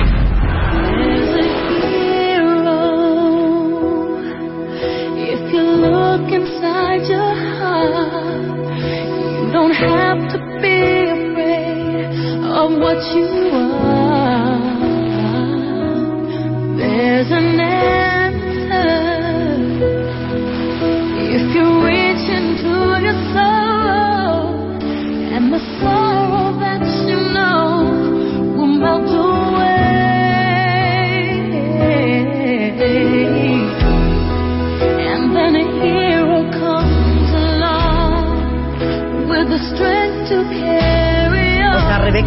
que lloráramos todos o, o cómo?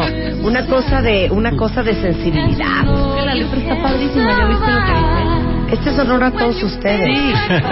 Un aplauso. Ay, un aplauso.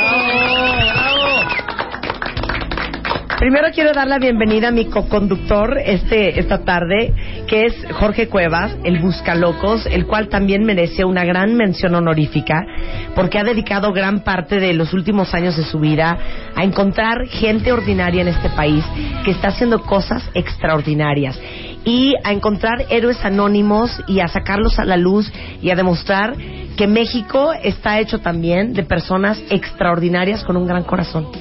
Marta, un aplauso para George. Un aplauso para George. Traigo la piel chinita porque es un momento muy especial, Marta, porque fue para mí este trabajo de Héroes Anónimos conocer a seis personas extraordinarias que no salen en la primera plana, que normalmente no son noticia porque ¿Alguien no lo ha han sacado robado. Joaquín López Dóriga? porque- No. ¿Y no ha salido en el 13 en Azteca? No. Un- una notita en, una, en, un, en un cablevisión. No. Una nota en el Reforma. No. ¿Marta de baile lo sacó? Sí. La loca es Marta de baile aquí. Muy bien. Es que, Marta, es, es un tema que, que cuando tú vas solo diciendo lo malo, lo vas reforzando, lo vas creciendo, vas haciendo gordo el caldo. Y, y las seis personas que están aquí, en particular a mí me han inspirado, a la gente que las ha leído las ha inspirado, y aquí todos son ganadores. De hecho, eso primero, primero que nada, porque son los mexicanos que están transformando al país, aunque no se note. Ya voy a llorar, hijo, no empieces, ¿saben qué? No, no, yo ya ve cómo ando, mira, ya traigo encuerado el ya- chino, ya sí, ya mal. todo. Pero quiero que, que recapitulemos un poco y todos ustedes cuentavientes que están escuchando, les volvamos a contar la historia de cómo nació esta idea, cómo la empezamos, cómo la hemos ejecutado todos estos meses en, en- en la estación y en mi sitio, y, y- y para que todos se ubiquen en lo que estamos haciendo en este momento y lo que vamos a hacer. Cuando, cuando Marta vio el libro del Buscalocos, denuncia lo bueno que pasa en México, me dice, tenemos que, en, en Wobby, justamente en el Wobby del 2012, del 2012, me dice, oye, tenemos que hacer algo porque hay que, hay que denunciar historias como esta. Y entonces se lanzó la convocatoria en Marta de Baile para que los mismos cuentavientes nos denunciaran a esa gente que estaba cerca de ellos y que estaba haciendo cosas fantásticas por los demás, pero que no era, que no era famoso. La chamba era que teníamos un comité que íbamos eligiendo a cada uno de estos héroes y yo iba a cualquier lugar en el que ellos se encontraran para, pues, para escucharlos, para entrevistarlos, para conocer su historia. La redactábamos y una vez al mes los tuvimos aquí en Marta de Baile hablando de su testimonio, de esos héroes que están inspirando a México. Estamos transmitiendo eso vía live stream. Si quieren entrar a wradio.com.mx o martadebaile.com para que para que conozcan, les, les vean la cara a estos seis extraordinarios héroes anónimos, locos, que se peinaron, se empericuetaron, Nos bañamos. no se bañaron. miren, miren, este, eh, déjenme decirles que eh, han volado desde La Paz, Baja California, a ese famoso hombre que vimos corriendo descalzo por las calles. Manuel Mendívil es in the house. Pies descalzos que corre por causa. Pero hijo, ¿qué tal te cayó venir al DF un rato? Muy bien. A farandulear, a comprar, a comprar una bonita mercancía de importación, ¿no? bien. Perdí comer algo, ¿no? Ahorita. Exactamente. Bueno, pues Manuel Mendívil, pies descalzos, corre por causas como salud, alimentación, vivienda. Presentamos la historia el 12 de septiembre, lo enlazamos eh, vía telefónica, no te pudimos tener aquí en el estudio. Y tu historia, porque es una historia muy peculiar, traumó a hombres y mujeres. Sí, sí, sí, algo, algo raro, ¿no? Sí, sí, pero sí es un poco, es un poco extraño el caso. Cuenta, cuenta, cuenta. ¿Cómo se llama nada más? diario? Fíjate, yo le escribí diario, se me olvida el nombre porque es Sí, difícil sí. de memorizar. Es cefalea poscoital. Pero cuenta, Manuel, cuenta, cuenta tu caso. como que no es tan fácil contarlo, ¿no? Es más fácil así de explicarlo. No, no. Es, es un dolor muy fuerte que llega después del orgasmo y es debido a un aneurisma, ¿no? Una falla que puede tener alguien. Y hay, hay, puede ser, puede ser muy malo, puede ser malo. O sea, todo depende del estudio. Y en mi caso fue malo, tirándole a muy malo, ¿no? Me hicieron el estudio y me dijeron que me tenían que operar. Pero me daban 70% de probabilidades de salir mal de la operación y 30% pro- de probabilidades de salir bien. Entonces decidí no operarme, dejar pasar el tiempo y ya después retar un poco lo que habían dicho los doctores, ¿no? De no hacer alguna actividad física fuerte. Nunca te operaste. No. Y, No, hasta ahorita no. y, y tampoco hiciste caso a lo de la actividad física fuerte. Tampoco, mucho menos. Porque cómo corres y cuánto corres. Bueno, ahorita me estoy enfocando en correr más lo que son los medios maratones, porque me da más margen a poder ayudar a más gente, ¿no? Corro menos riesgo de lastimarme si corro el maratón completo. Voy a correr el maratón completo ahora en, en Torreón, en, en marzo. Marzo. ¿Que son Pero- cuántos kilómetros? 42. 42 kilómetros. Sí, pero antes, pero antes Traes unos Reebok, unos New Balance, Sí, unos no, Adidas. no, traigo unos guarachitos ahí. Ahí los dejo. ¿no? El, callo es el guarache. O sea, literal, Manuel corre descalzo a pesar de la indicación de los doctores para ayudar a los demás. Y siempre es por una causa. Sí, siempre agarro una causa, siempre busco una causa, la estudio, este, voy, la visito, me acompaña mucha gente y conforme eso es lo que vamos a dar en el evento. Bueno, pues aquí tienes harto fan tro- al Trotador 07 en, Eh, en-. Twitter. Bueno, él es Manuel. Y también alguien que nos tocó el alma y que ya queríamos que nos adoptara y que fuera nuestra nueva abuelita. Es la única mujer, es doña Socorro Patiño, fundadora de la Casa de Cultura de Atlacholoaya en Xochitepec, Morelos. Presentamos la historia el 11 de julio y nada más rápidamente cuéntale a los cuentavientos a qué te dedicas tú, Socorro. Bueno, yo primero quiero decir que un héroe es cualquier persona que quiere hacer un mejor lugar en el mundo, que quiere hacer del mundo un mejor lugar. Y eh, yo creo que todos traemos un deseo siempre de ayudar. Cuando yo empecé con este proyecto, que fue realmente un sueño, mis, eh, yo decía nosotros y mis amigas me decían, ¿Quiénes nosotros si estás tú sola? Bueno, yo, mi corazón y la conciencia de mis ancestros que me dicen que tengo que ayudar, definitivamente. Y formaste una casa de cultura. Hice una casita de cultura sí, con saliva porque realmente fue con saliva, hablando, pidiendo apoyo a diferentes lugares y realmente me siento muy orgullosa no por mí, sino por todos los niños que están siendo beneficiados por este proyecto. Yo soy una firme convencida de que a través de la música, la danza, el teatro, las artes plásticas se puede insertar a los niños en el desarrollo social y económico. Quiero decir que esta casita de cultura está en una zona de extrema pobreza y marginación y que yo siempre dije los lugares más bellos para la gente que más lo necesita, la que menos tiene. Y ahora acabamos de inaugurar el 28 de noviembre un salón de danza hermosísimo, realmente muy bello, de primer mundo en un tercer mundo, o cuarto casi. O sea, por ahí- Finlandia en Xochitepec. no, peor en Atlacholoaya. que además quiero aclarar que hay dos Atlacholoayas, el penal, el cerezo, que mucha gente confunde, y el poblado de Atlacholoaya. La La Casa de Cultura no está en el penal, está en un en un pueblito que se llama Tlacholoya en el municipio. Pero lo increíble es que Socorro, después de haber educado a sus hijos, de cuidar a sus nietos, ¿ya cuántos años tiene Socorro? 68. 68 años, en vez de estar echada en la cama tejiendo, qué tan bonito es tejer ese punto de cruz, dijo, yo no puedo, yo no puedo hacer nada el resto de, de- de lo que me queda de vida y se dedicó a crear esta casa de cultura, como tú dices, con palitos y con saliva para apoyar a niños de escasos recursos y que tuvieran un rayo de luz y un y momentos de inspiración en esta casa de cultura allá en Atla Choloaya. Sí. Un aplauso. Bueno, voy por una tercera etapa de construcción. Ándale. Quiero nada más, este, yo sé que no se ve, pero quiero enseñarte a ti el salón de danza. Oye, mana, pero esto ya es una cosa muy profesional. O sea, ya lo, ya lo quisiera Bellas Artes. No, te quedó espectacular. Muchas felicidades. Gracias a ustedes. Y esperemos Gracias que también a través de lo que ustedes estén escuchando hoy, eh, también reciban muchísima ayuda eh, nuestros seis locos del día de hoy, nuestros seis héroes anónimos, y que es parte de lo que les vamos a pedir a todos ustedes. Y ahorita también quiero que me cuenten cómo les fue después de que vinieron acá. Pero también tuvimos en su momento a Alex Arche, creador del muñeco llamado Chocho, que sirve para ayudar que a través de este muñeco ha ayudado en hospitales oncológicos a niños y, familias enteras. Es una historia que presentamos el 11 de junio. Y nada más danos un, un resumen de a qué te dedicas y qué es el, el- muñeco llamado Chocho. Bueno, primeramente mil gracias Marta, digo a todos, a Jorge, a todos, el equipo de Marta de Baile. La verdad es que, bueno, como héroe, como lo dice Jorge, me he dedicado a ayudar a niños con cáncer en hospitales oncológicos. Hoy ya me han aperturado las puertas, gracias también a tu programa. Ya tenemos presencia en cinco estados de la República. Y de aquella vez que vine con 420 familias, hemos crecido a 1.270 familias, las cuales se han inscrito.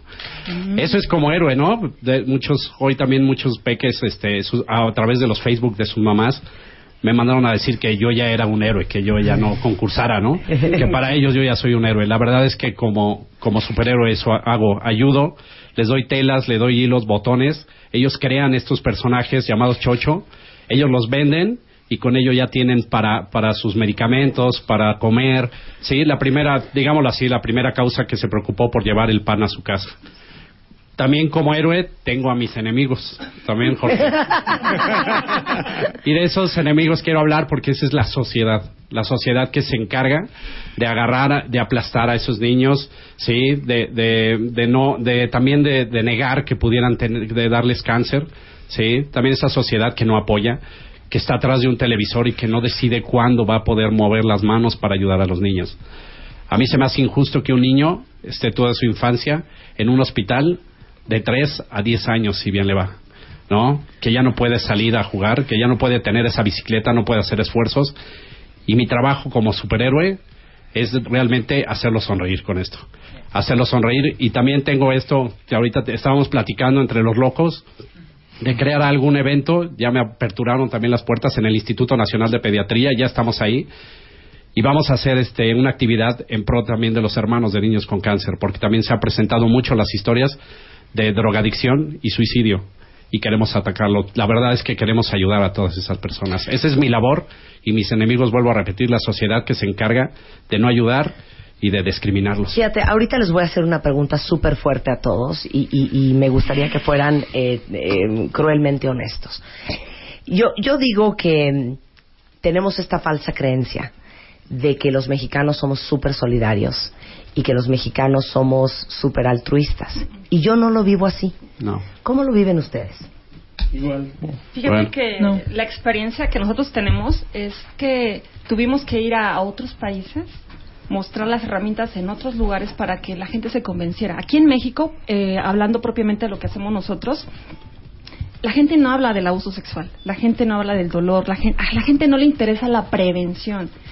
Y de pronto, de verdad es muy triste, tienen que haber casos de abuso sexual para que nos hablen. O sea, la culpa, cuando ya está el problema, es cuando ya la gente quiere invertir. Claro. Y es muy doloroso de pronto tenerte que ir a otro lugar para que la gente te valide. Por ejemplo, la semana pasada, lo quiero compartir porque es una gran esperanza, se firmó una, una alianza en toda Latinoamérica en donde se van a implementar áreas de prevención en todos los países de Latinoamérica. Para nosotros es sumamente importante Porque sí hay que hablar del dolor, sí hay que hablar de lo que está pasando en México y sí hay que buscar alternativas. ¿Sabes por qué? Porque se están abusando a niñas y niños. Y de pronto la gente no lo cree. Y de pronto la gente desconfía. Yo quiero decirle a todas las personas que me escuchan que si hay una niña o un niño que está hablando del abuso sexual, que les crean. Claro. Que les crean, que los apoyen y que se invierta más en la prevención. Es lo que te digo, que, que dice los grandes enemigos es la sociedad, porque yo cuentamente les voy a ser bien honesta. Yo, por aquí en este programa pasan 773 mil fundaciones diferentes. Muchos de ustedes son extraordinariamente generosos. Pero a veces ya no encontramos la forma de hacernos conscientes todos de la gran responsabilidad y la obligación que tenemos. Ya olvídense de como sociedad, como personas como personas, por la bendición que tiene todos y cada uno de ustedes que están escuchando el programa, la bendición que tengo en mi vida yo de dar de regreso. Y eso es algo, es un 20 que siento que todavía no nos ha caído. ¿Cuál es, cuál es su experiencia? Y ahorita Pues, lo bueno, sigo a mí, a mí en, lo, en lo- en lo personal sí, estoy de acuerdo. A mí en- en el caso de los niños con cáncer, precisamente las gentes que nos han apoyado se han acercado como voluntarios en el mundo de Chocho. Es realmente las personas que han tenido un acercamiento, un fallecimiento de alguien cercano, ¿no? Sí. Estamos hablando de la mamá, del papá, del hijo inclusive, Cuando ¿no? ya te tocó a Pero ti. ya cuando te toca, entonces sí ya Claro. quieres, bueno, ya puedes hacer algo y te das cuenta que realmente esas necesidades las tienes al día, ¿no? Hoy en Chocho, precisamente eso de llevarles ayuda, de llevarles dinerito, esa gente. También me está pasando en un caso y muy personal, que una, una fundación también que, que está ahí donde nosotros estamos, está prohibiendo el paso a las personas en, lo- en su albergue con el material de chocho. Les está diciendo que se vayan de su albergue si hacen chochos.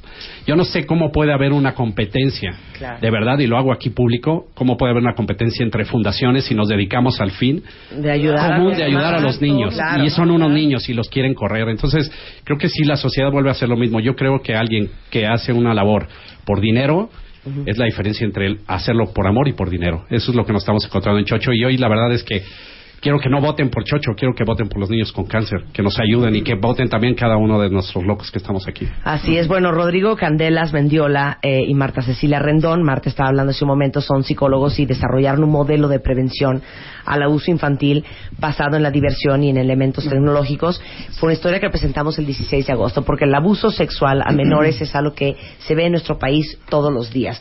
Igualmente para ustedes levantar dinero, abrir puertas, ha sido bien difícil.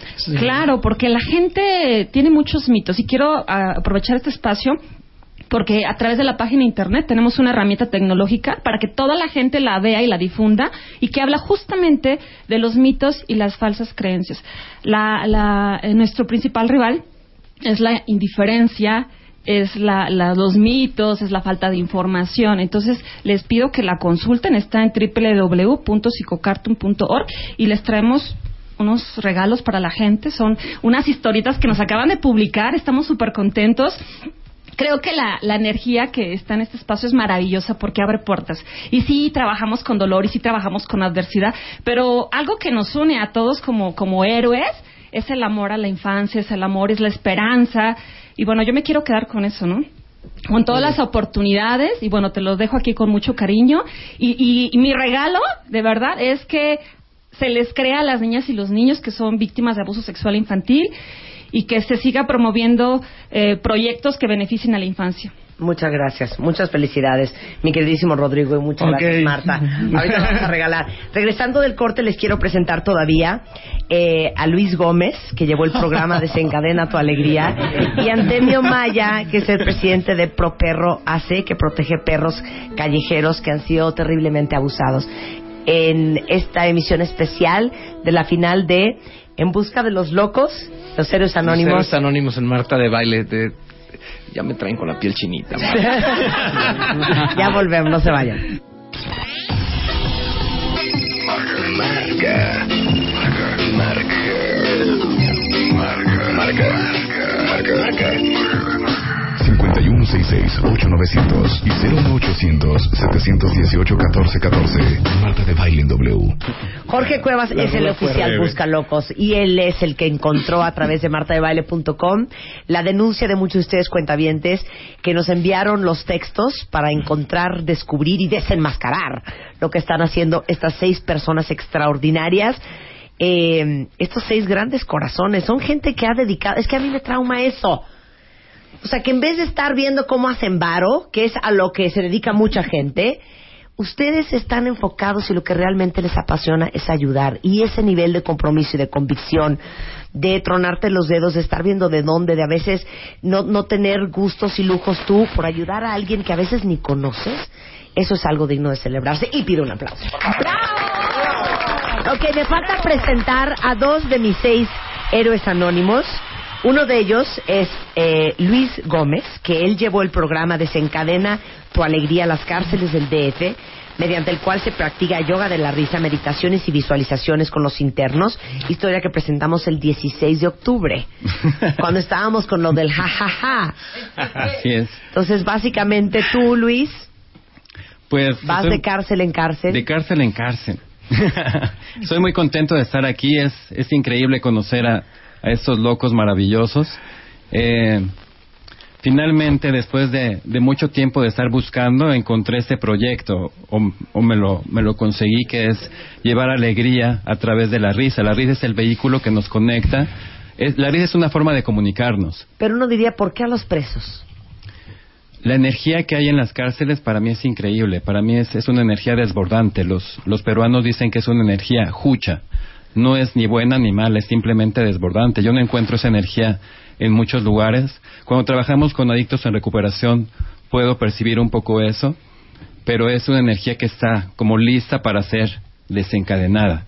Y entonces eh, empecé como voluntario, sigo haciendo trabajo voluntario en algunas cárceles. Hace poco estuve una semana en las Islas Marías también.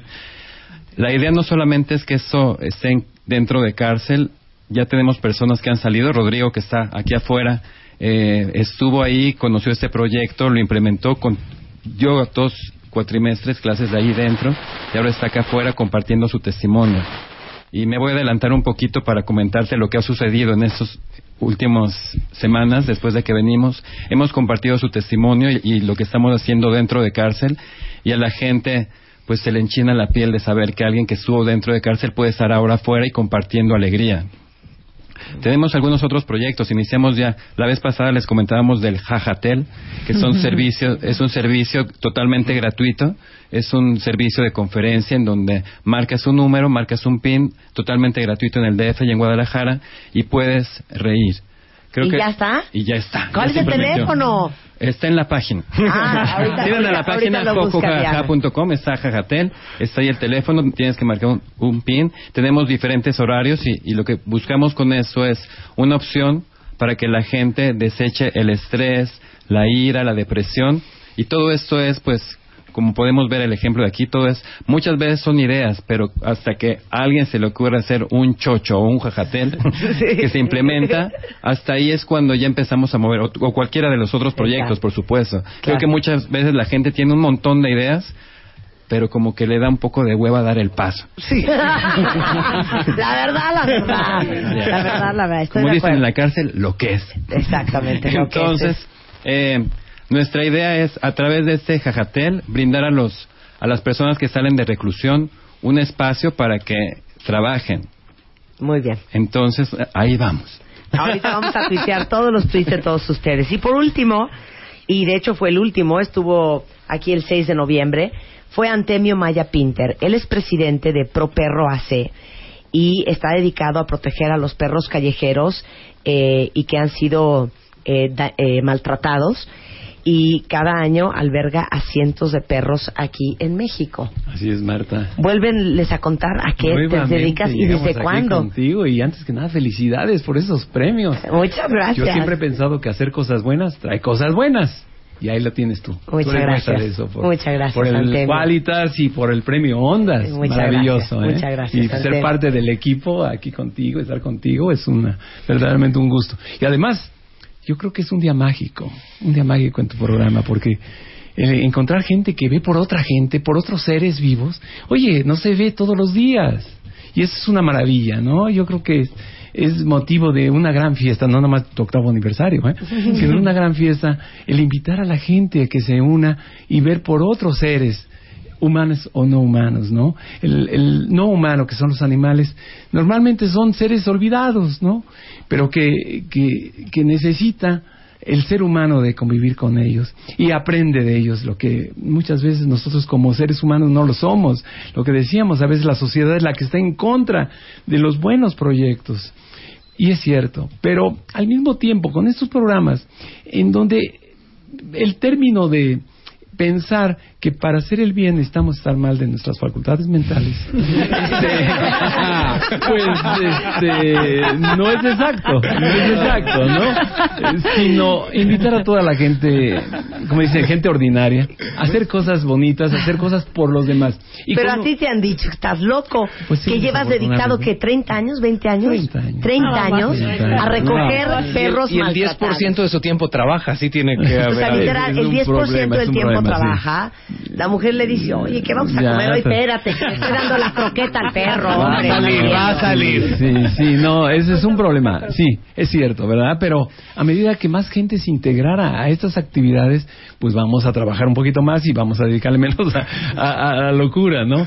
Pero eh, es importante hacer énfasis en eso, ¿no? De que es, es una actividad que cualquier persona la puede hacer. Cualquier persona que se una a estas personas, a estos héroes anónimos que tenemos ahorita aquí y que vayan imaginándose cómo hacer algo. Es decir, que con una pequeña o gran acción de cada persona hagan algo por alguien. No necesitan, mucha gente me dice, es que no tenemos dinero, ¿con qué ayudo? No necesitas mucho dinero. Tengo tiempo, también puedes ayudar. Hay veces que nosotros que nos dedicamos a los asilos de ancianos, ahorita más a los, también a los asilos de ancianos, es gente que tú vas y le das un, un, eh, una palmada en la espalda a un anciano que te va a contar 50 veces la misma historia cada vez que lo veas. Para él es una maravilla.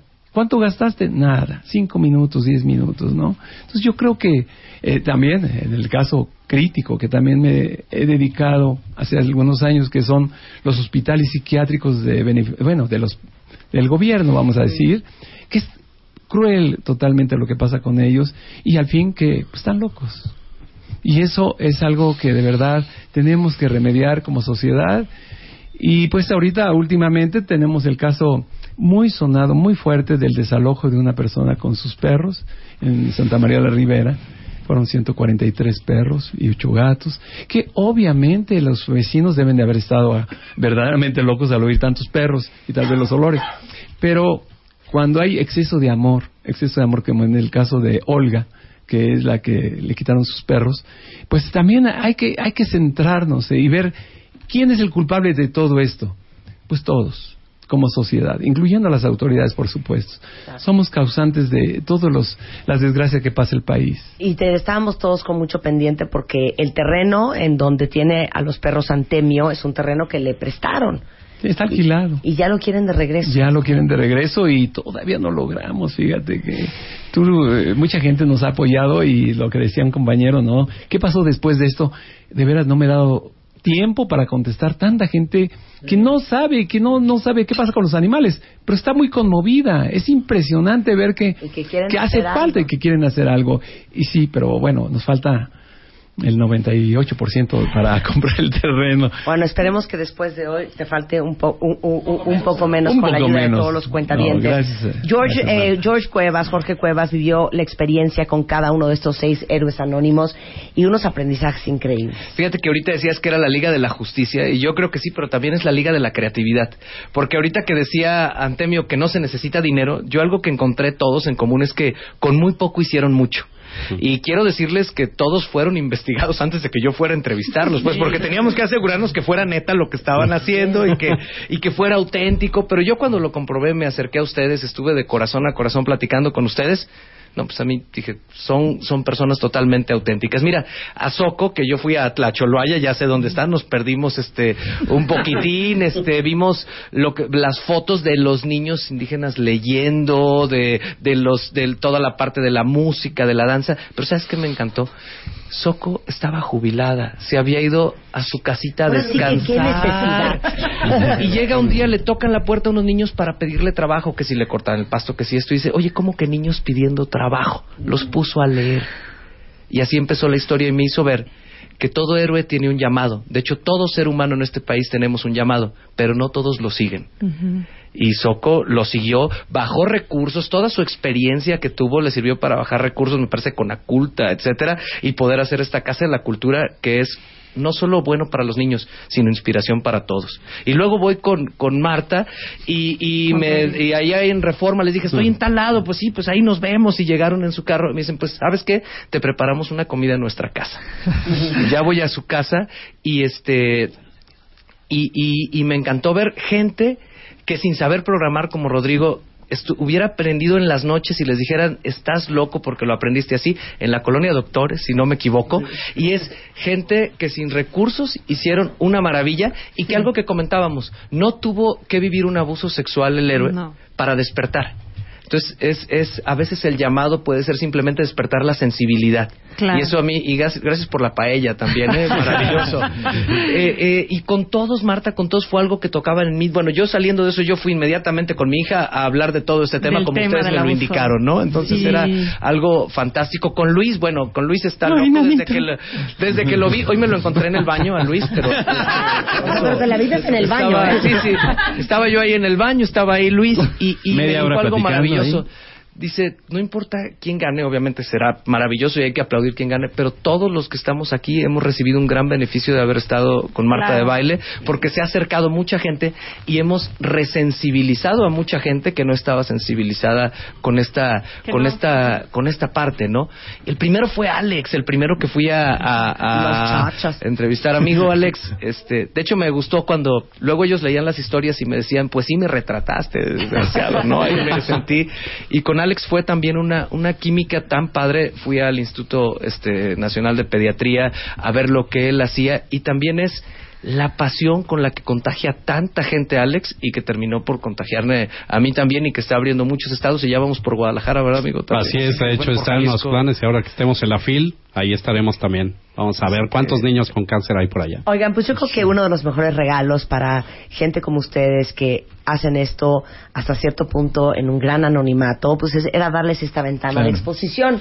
Y mi pregunta es, ¿sirvió de algo? Claro. ¿Alguien Sí. les habló? ¿Qué respuesta tuvieron? ¿Cómo estuvo el rollo? Muchísimo. Bueno, a mí en lo particular, bueno, a mí en lo particular en Chocho, la verdad es que, bueno, se aperturaron corazones y estoy hablando de los jefes altos mandos de hospitales en todo México. Sí, pudimos, a- cuando yo vine aquí teníamos tres estados, hoy tenemos cinco, ¿no? Digo, la verdad es que nos abrieron su corazón, queremos ir por más, ¿no? La gente se está acercando, la sociedad también está cambiando, se está volviendo voluntaria también. Eso, y patrocinadores se están acercando ¿Y también. la fortaleza de la justicia? No, y es que, bueno, cada vez más grande. Mi locura se en mi contagia. caso pasaron tres cosas maravillosas. Saliendo del programa, cuando llegué a mi, ca- en- a mi casa, tenía 19 correos, que para mí eran muchos, ofreciendo ayuda. Número sí, y que se consolidaron y que de esos correos ahora hay amistades que desde Hamburgo, desde Alemania, están mandando apoyo. Y eh, mandaron cajitas con cuerdas de guitarras, con cañas para los clarinetes por correo. Gente que verdaderamente se le movió el corazón y que está ayudando. Número dos. Las autoridades del municipio tenían retenido el recurso para construir el salón de danza que hoy es una realidad y a partir de venir con Marta de Baile, que además se los anuncié con bombo y platillo, liberaron inmediatamente el recurso y el 2 de agosto se empezó a construir el salón de danza por eso. Y yo sí estoy muy, muy agradecida porque yo decía, los medios de comunicación, ¿qué onda? ¿Para qué voy? Yo no soy protagónica, no quiero, yo no quiero ir, no. Pero sí sirvió. Y tercero, ya formamos una asociación que se llama Atlicholoayán, el arte y la cultura al servicio de la comunidad. Y fue a raíz de venir este programa. Muy Muchas bien, gracias. Alex. ¡Bravo! A ver, y tú, Tratador 07, aparte de que agarraste harto, harto follow- follower, Manuel. No, sí, también es igual, ¿no? Siempre el agradecimiento y la verdad sí. En cuanto terminó el programa, la entrevista, los seguidores, ¿no? Inbox, inbox, inbox y, y la verdad te agradezco mucho porque para mí de repente yo escucho a todos, ¿no? Estamos platicando ahorita allá afuera y son asombrosos, todos, ¿no? A, a su manera, todos dan lo mejor de sí, que es el tiempo. Todos invierten eso, que es el tiempo. Y yo lo que tengo que hacer para llegar a la familia, tengo que vender mis kilómetros que corro descalzo. Entonces, desde ese punto es complicado porque tengo que quitarle a alguien el esfuerzo, lo que gana en una quincena, para poder llegar a alguien más. Y del programa en adelante se unió más gente, ¿no? Y más gente me apoyó en la siguiente causa y en las que siguen sé que va a ser de la misma manera. Esperemos, Sí. cuentamente, no me fallen y no me dejen en mal con mis seis este, héroes anónimos. A ver, Rodri y Marta, rápidamente. Bueno, así, rápido. Bueno, efectivamente tuvimos muchos seguidores. Este, la mayoría pidiendo descargas. 650 descargas. Para una maravilla Sí. porque ya son Guyos y Linda hablando de prevención de abuso sexual en cualquier caso. Y un aspecto importante es que en Nicaragua, una universidad específicamente se interesó para llevar el modelo. En Nicaragua. El modelo que nosotros desarrollamos Eres valiente. Di lo que en su sientes. currícula. Ah, Entonces, para nosotros es un, pues, un avance muy importante y yo creo que pues vamos a, a seguir trabajando con Muy eso. bien. Tú, mi querido Luigi. Desde que venimos, han estado viniendo más personas al club en donde pueden gritar al final de la sesión, no estoy loco, estoy feliz. Muchas llamadas, muchas personas que nos hablan que dicen, he tenido depresión por mucho tiempo, ¿crees que esto me puede ayudar? Y de repente vienen al club y se enteran que sí les ayuda a reír. Muy bien. Antemio. Pues eh, mira, eh, es increíble la respuesta que ha habido de la gente. Gente que en su vida había pensado que los animales pueden ser el mueganito que une a la familia y que ahorita se han, han tenido ese llamado y que realmente no me ha dado tiempo ni de contestar tantos correos y que pues la felicidad es el camino, no la meta. Entonces, cada día podemos ser felices si ayudamos a otros. Si nosotros estamos hablando por los que no tienen voz, por los que definitivamente están olvidados. Muy bien. Bueno, pues les tengo que decir una cosa. Yo sufro mucho, ¿eh? Yo estoy igual. ¿Verdad? Tú estás igual. Sí, pues no. La verdad es que yo, yo quisiera eh, poderles dar muchas cosas a, a todos los que están aquí. Bien decía un cuentaviente que ya todos son ganadores, porque Sí. bueno, Ajá. ya tenemos esta exposición, ya muchos cuentavientes saben a qué se dedican. Acabo de tuitear los tweets, las páginas de Facebook, los emails y este, las páginas de internet de todos y cada uno de ustedes para que el apoyo de los cuentavientes de este programa no sea solamente hoy, sino que hoy sea el principio de una gran red de recursos, eh, de tiempo, de dinero y de esfuerzo que ustedes puedan tener a raíz de esta iniciativa de El Busca Locos en 2020. Más sin embargo, sometimos esta votación. No me sentí con la, con la autoridad para tomar la decisión sola, ni con Jorge. Entonces nos lavamos las manos. Se nos echamos a todos los cuentavientes que entraban a martadebaile.com y que votaron todos los días, desde hace algunas semanas, por escoger cuál era la causa que más les tocaba el corazón. Y esa es la persona, eh, la, la causa a la cual eh, vamos a coronar el día de hoy, eh, repitiendo. ¿Todos son ganadores? Sí. Sí, claro que sí. ¿Cómo lo digo con culpa? Todos son ganadores. Todos son ganadores. Es que de verdad, o sea, son, son todas son causas muy importantes, todas, eh, todos le pusieron pasión, todos autenticidad, pero bueno, había que eh, también las votaciones nos dan un premio especial. Exactamente. Entonces, Marta, muchas gracias por este no, espacio. Eres una luz. Está, la verdad es que estar aquí reunidos para nosotros es maravilloso. Todos ganamos. Muchas gracias a Jorge, a Marta, a todo el equipo. Muchas gracias a ustedes. Bueno, el caso es que eh, hasta hace unos minutos cerramos la votación en mi sitio y tengo los resultados eh, en este sobre. Y entonces, eh, hace rato que me salí en el corte comercial, fui precisamente a ver cómo iba la votación, no cambió mucho. Este, seguimos con el mismo primer lugar y a ese primer lugar, déjenme decirles que anoche, ya en mi desesperación y en mi angustia, hablé con Rebeca y le dije qué hacemos y me dijo, pues ya aviéntate, hija, háblale a Nacho. Entonces le hablé a Nacho, mi jefe, le, le conté que ya estábamos en la fase final, que el día de hoy íbamos a cerrar esta convocatoria de Héroes Anónimos y que yo quería este, ver de qué manera podríamos hacer un esfuerzo en la estación, que si un programa gasta dinero es este, entonces mi jefe ya me tiene, ya me tiene hasta el copete, y ahora qué va a querer esta niña.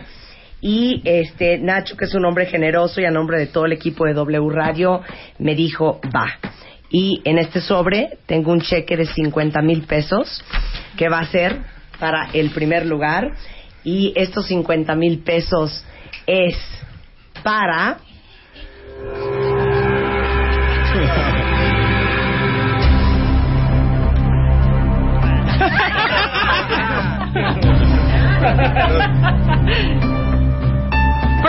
José Antonio Maya.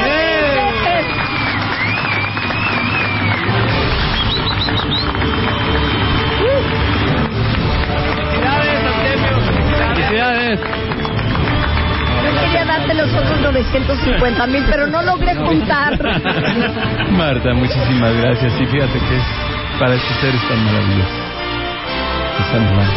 Yo espero que este incentivo de 50 mil pesos eh, de parte de W Radio y el equipo de este programa sea el comienzo y la invitación para que muchos de ustedes que también votaron por Antemio para que fuera el coronado en este año en nuestra iniciativa de Busca Locos, los invite también a ustedes a hacer su donación porque estamos buscando el terreno de a millón de pesos para que vivan todos estos perritos. Muchas gracias, muchas gracias, Marta. No sabes cuánto deseamos que se lograra ese sueño. Es un sueño que son seres que vienen de tanta tortura, de tanto dolor. Y ahora pues, se pueden perder su hogar. Así es que ojalá que lo logremos. Y muchas gracias. ¡Bravo! ¿Dónde podemos donar?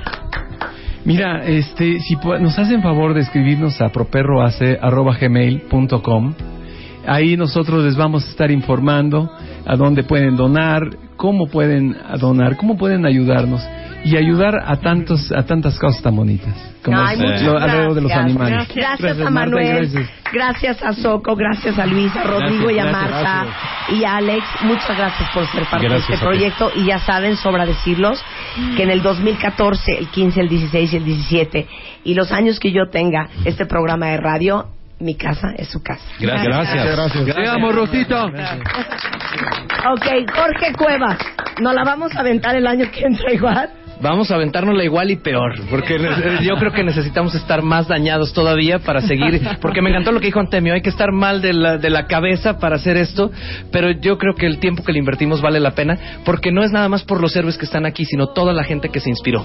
De hecho, compartirles, el sábado estamos en la fila a las 5 de la tarde también hablando de héroes anónimos, todos están invitados los que puedan asistir, y este, porque simple y sencillamente ustedes son un ejemplo, y ese ejemplo va a hacer que mucha más gente lo haga. Hay que hacer multiplicación. Las malas noticias multiplican, las buenas también. Gracias Marta a ti, a Diana, a Rebe, a Nacho Reglero, a W Radio, Radio porque este medio está haciendo hoy en día diferencia. Esto es diferencia. Y yo, y yo les quiero decir antes de irme cuentavientes, sin soñar, sin sonar a la tía Conchita, que de veras abran su corazón. Eh, hemos hablado con todos los especialistas que han pasado por aquí de una u otra forma del gran poder de dar y del gran poder de ser gente agradecida.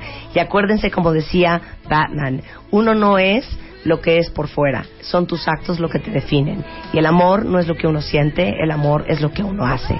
Es diciembre y es un gran mes para empezar a dar y que esto se haga un hábito, un hábito para el resto de nuestra vida. Muchas gracias a todos. Gracias. Gracias, gracias. Estamos de regreso mañana en punto a las 10. Pásenla bien.